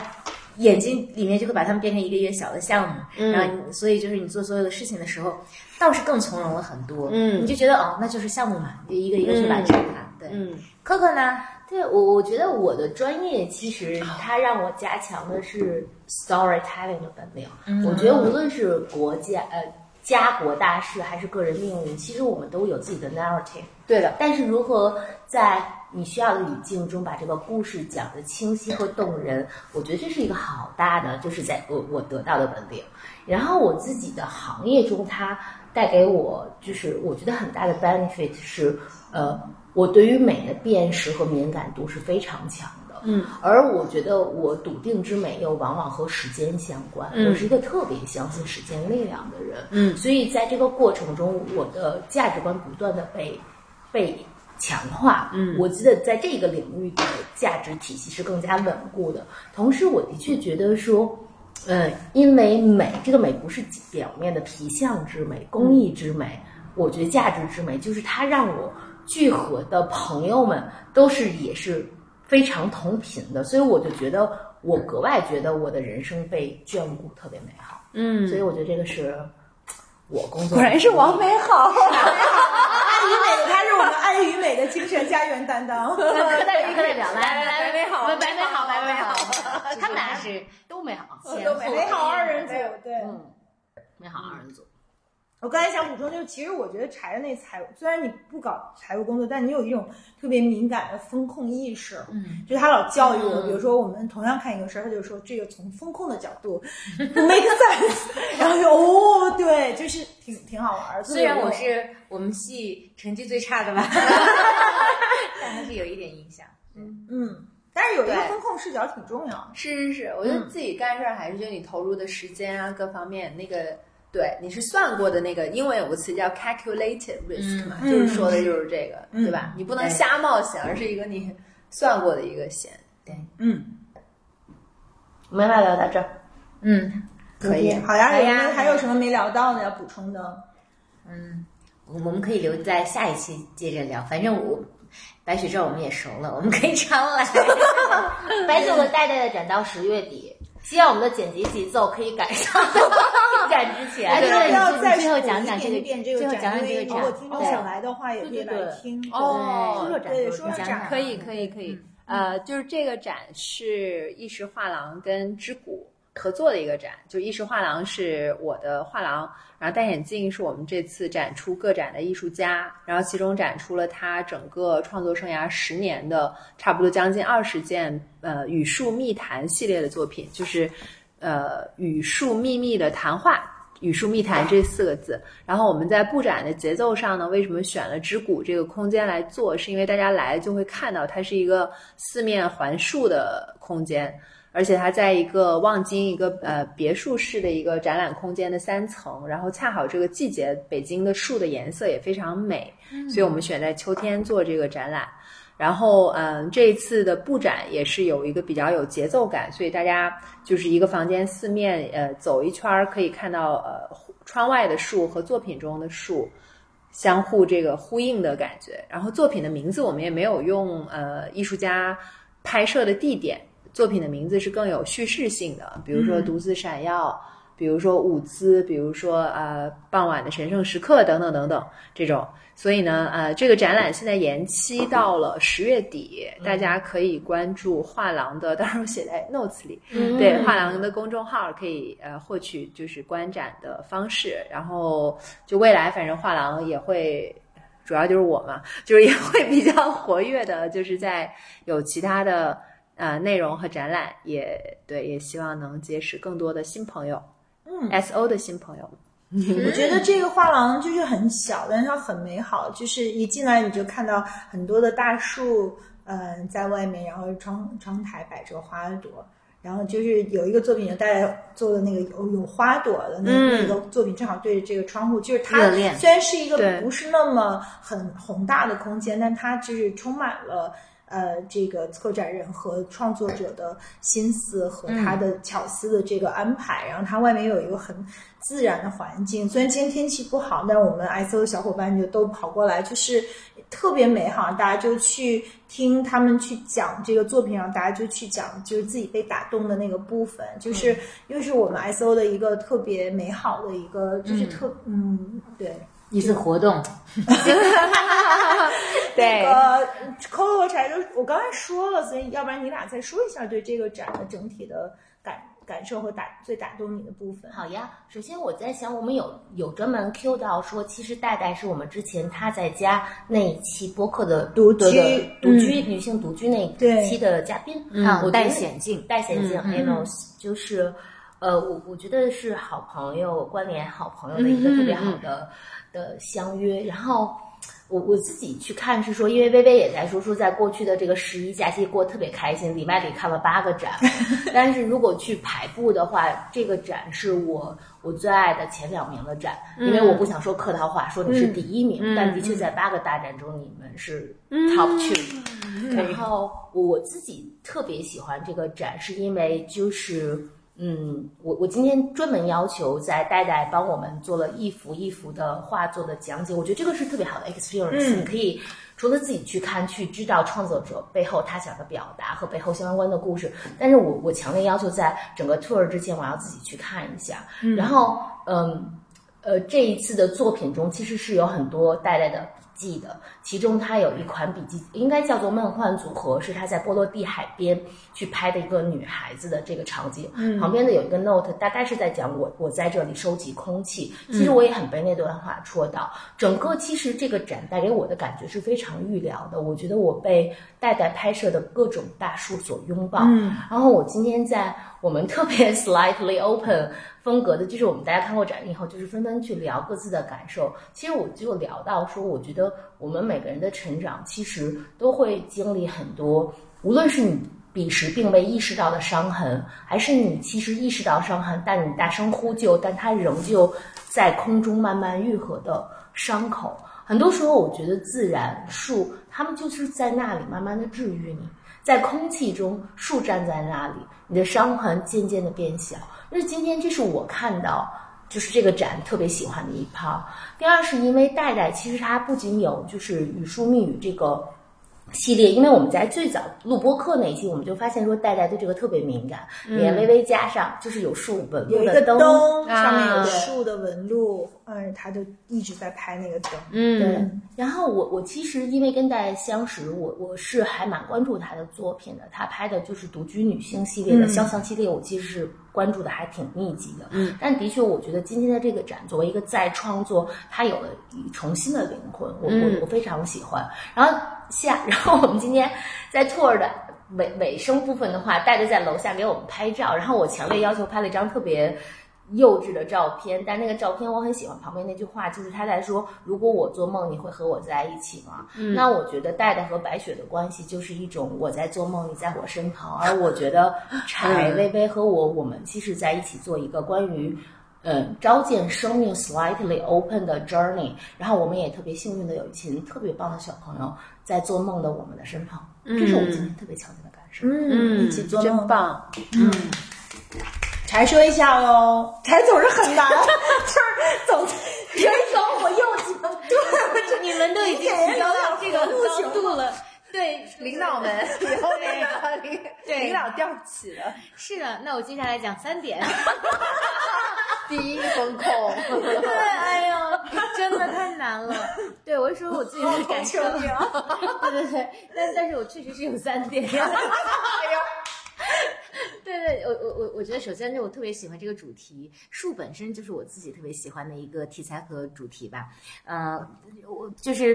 就是我其实就非常推荐大家，很直白的推荐大家来看，是因为我觉得我们在呃欣赏很多艺术作品的这个呃题材的时候，其实有大量的跟我们是有距离感的，或者说是不是我们日常可以去感同身受的视角可以去看到的。但树它是一个非常亲近，但同时你可以在它身上。有有很很广阔的联想和共鸣的一个题材，所以我觉得每个人在这里可能都能有一个更加和艺术品去亲近的一个关系。那这是第一个，那第二个就是呃，艺术家本人，因为我们跟戴戴也玩了一下午，然后他从他创作的呃角度也好，从他跟我们非常亲切的家长里短的聊天的角度也好，他其实呈现了他作为一个艺术家和。呃，白雪一样，他们俩我觉得像 twins 一样，去就是非常诚实，并且非常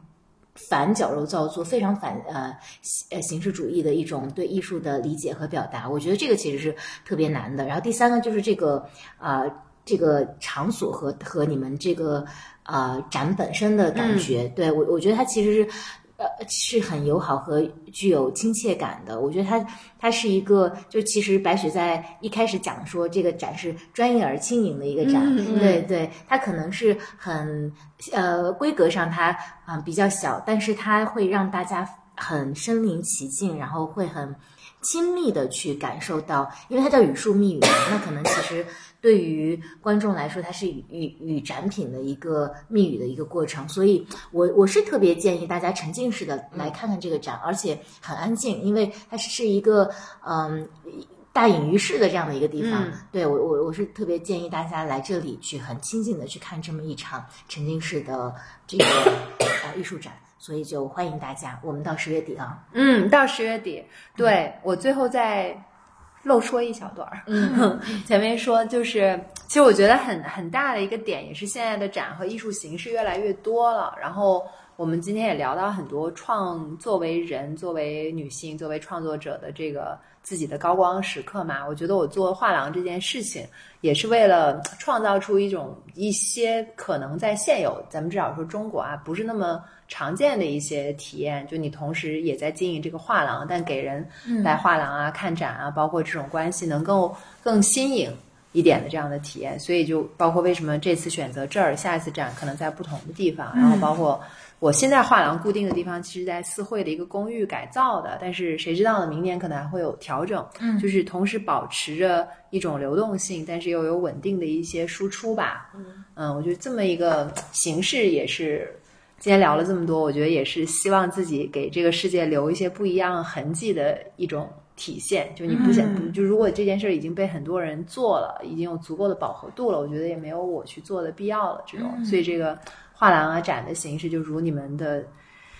这种非常呃词藻丰富、感受力很强大的这种分享，就的确我就特别开心听到你们有这样子的感受。的确，就是觉得做这个事儿，哎呀，被懂的人那个共鸣到的这种感觉。嗯。我还有最后一个问题，就是你在节目开始的时候，你说到你选的艺术家其实都是就是不是因为当现当代艺术它有一个特别大的特点，就是你得先看二百多篇文字，你才能理解这个作品。就包括就是我我其实过节期间，比如我们去红砖看那个展，我们也很喜欢。但是就是那个展，就是你你要是完全不去看它的上下文，你不去诠释和理解它，就是其实你去很难去抓到艺术家他想表达的东西的。但你说你选艺术家的时候，其实你是用了另外一个路径，就是说他不需要太多的解释，而是一种直抒胸臆的，是跟你特别接近的。比如说，我觉得你选的这个也符合你的这样的一种呃选。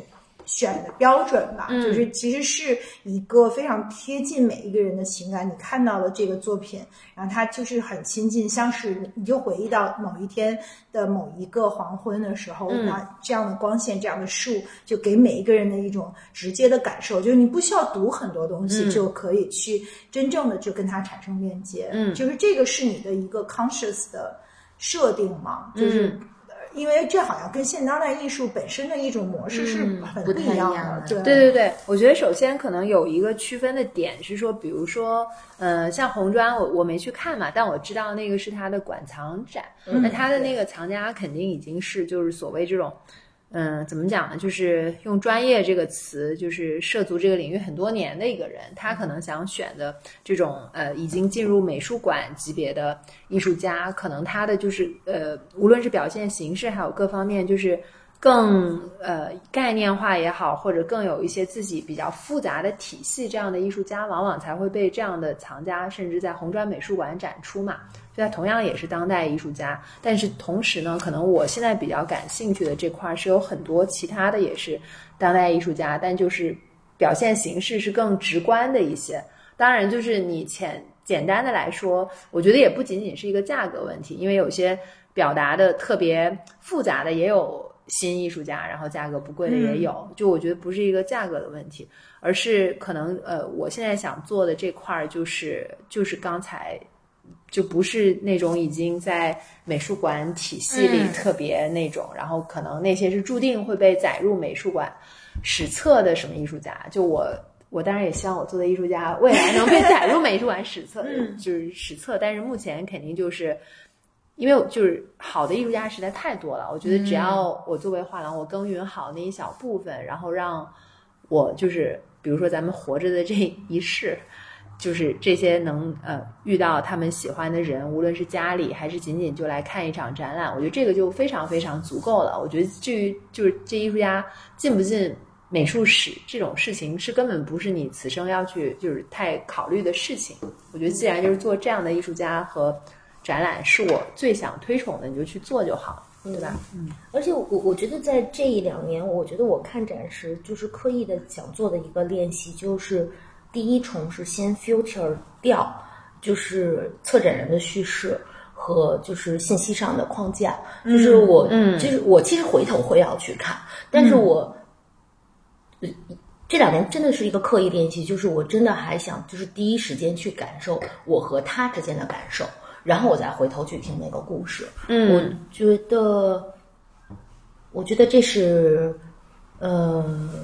对我来说更高效的一种探索。嗯我记得很多年前，就是我我我其实也是一个没有成功转型的文艺女青年，就是特别特别喜欢看展和博物馆。但是那会儿我就跟我那个就是学画儿做就就专业呃职业画家的朋友一块儿去看，他就说你怎么老读字儿啊？他就是说你你去看展的时候，你不要读字儿，嗯你要先去感受感受那样的颜色那种嗯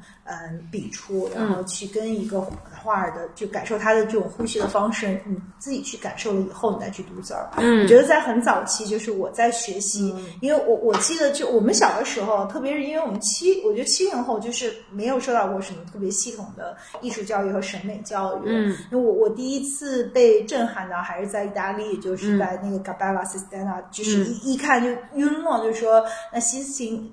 就是嗯画还能这么画，就是你看朗基罗还能够就是。原来这是就是我觉得那种冲击感对我来说是巨大的，嗯，但是我我那个时候就特别的不自信，因为我对于艺术是一无所知的，所以我我就去看了好多好多博物馆，但是我就特别认真的把所有字儿都读了，但是他就说其实是不是这样，就是说你最重要的还是跟他去直接的去对话、去感觉，你是要感受它，而不是要去理解它的内涵，嗯因为每个人都有自己的理解。嗯，对。对。对，但我的确我觉得 Coco 说的那个顺序挺好的，就是你先、嗯你先去感受先看，然后再文字也好、背景，你再整个了解那个，就是也是我比较推荐的，就是我不管是画廊展览还是美馆美术馆展览的一种打开方式。对，不过微微真的特别强，就是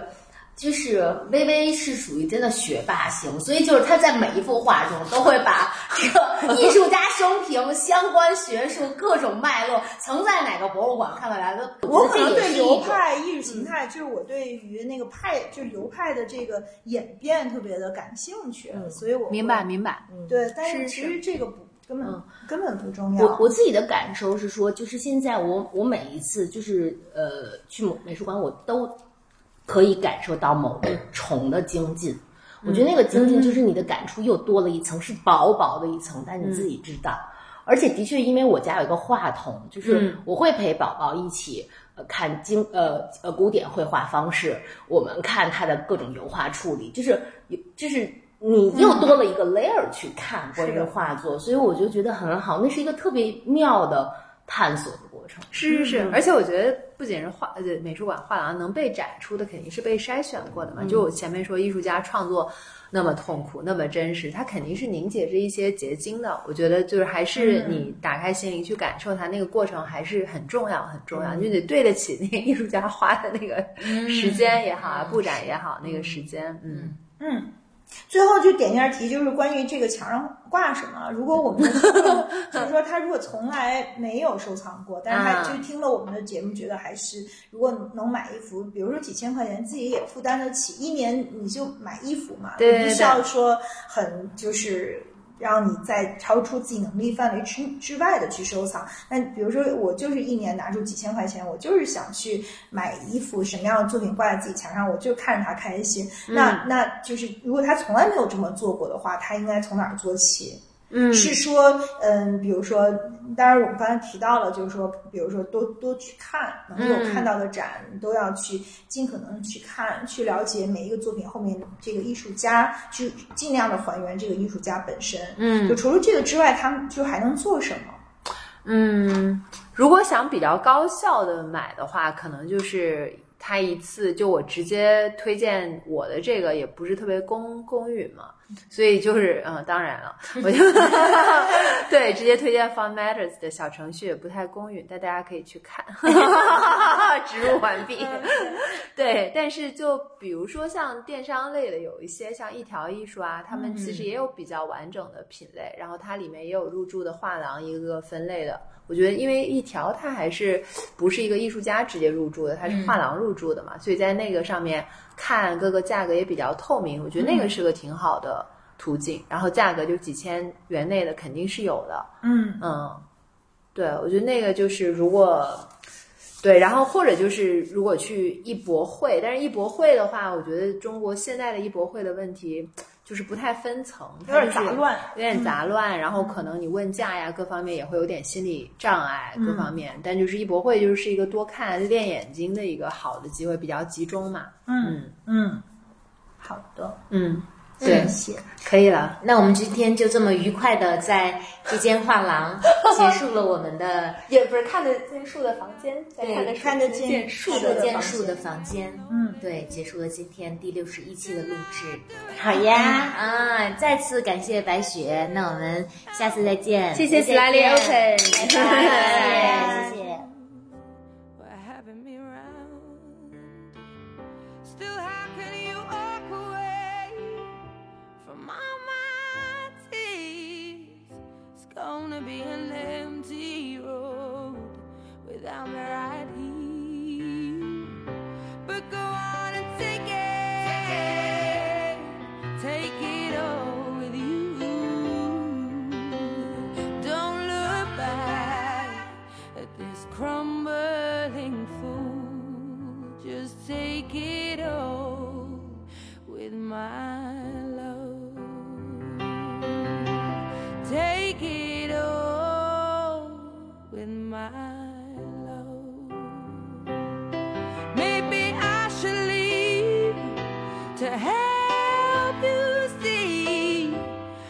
nothing gets better than this, and this is everything we need. So is it over? Is this really? You're giving up so easily. I thought you loved me more than this, but go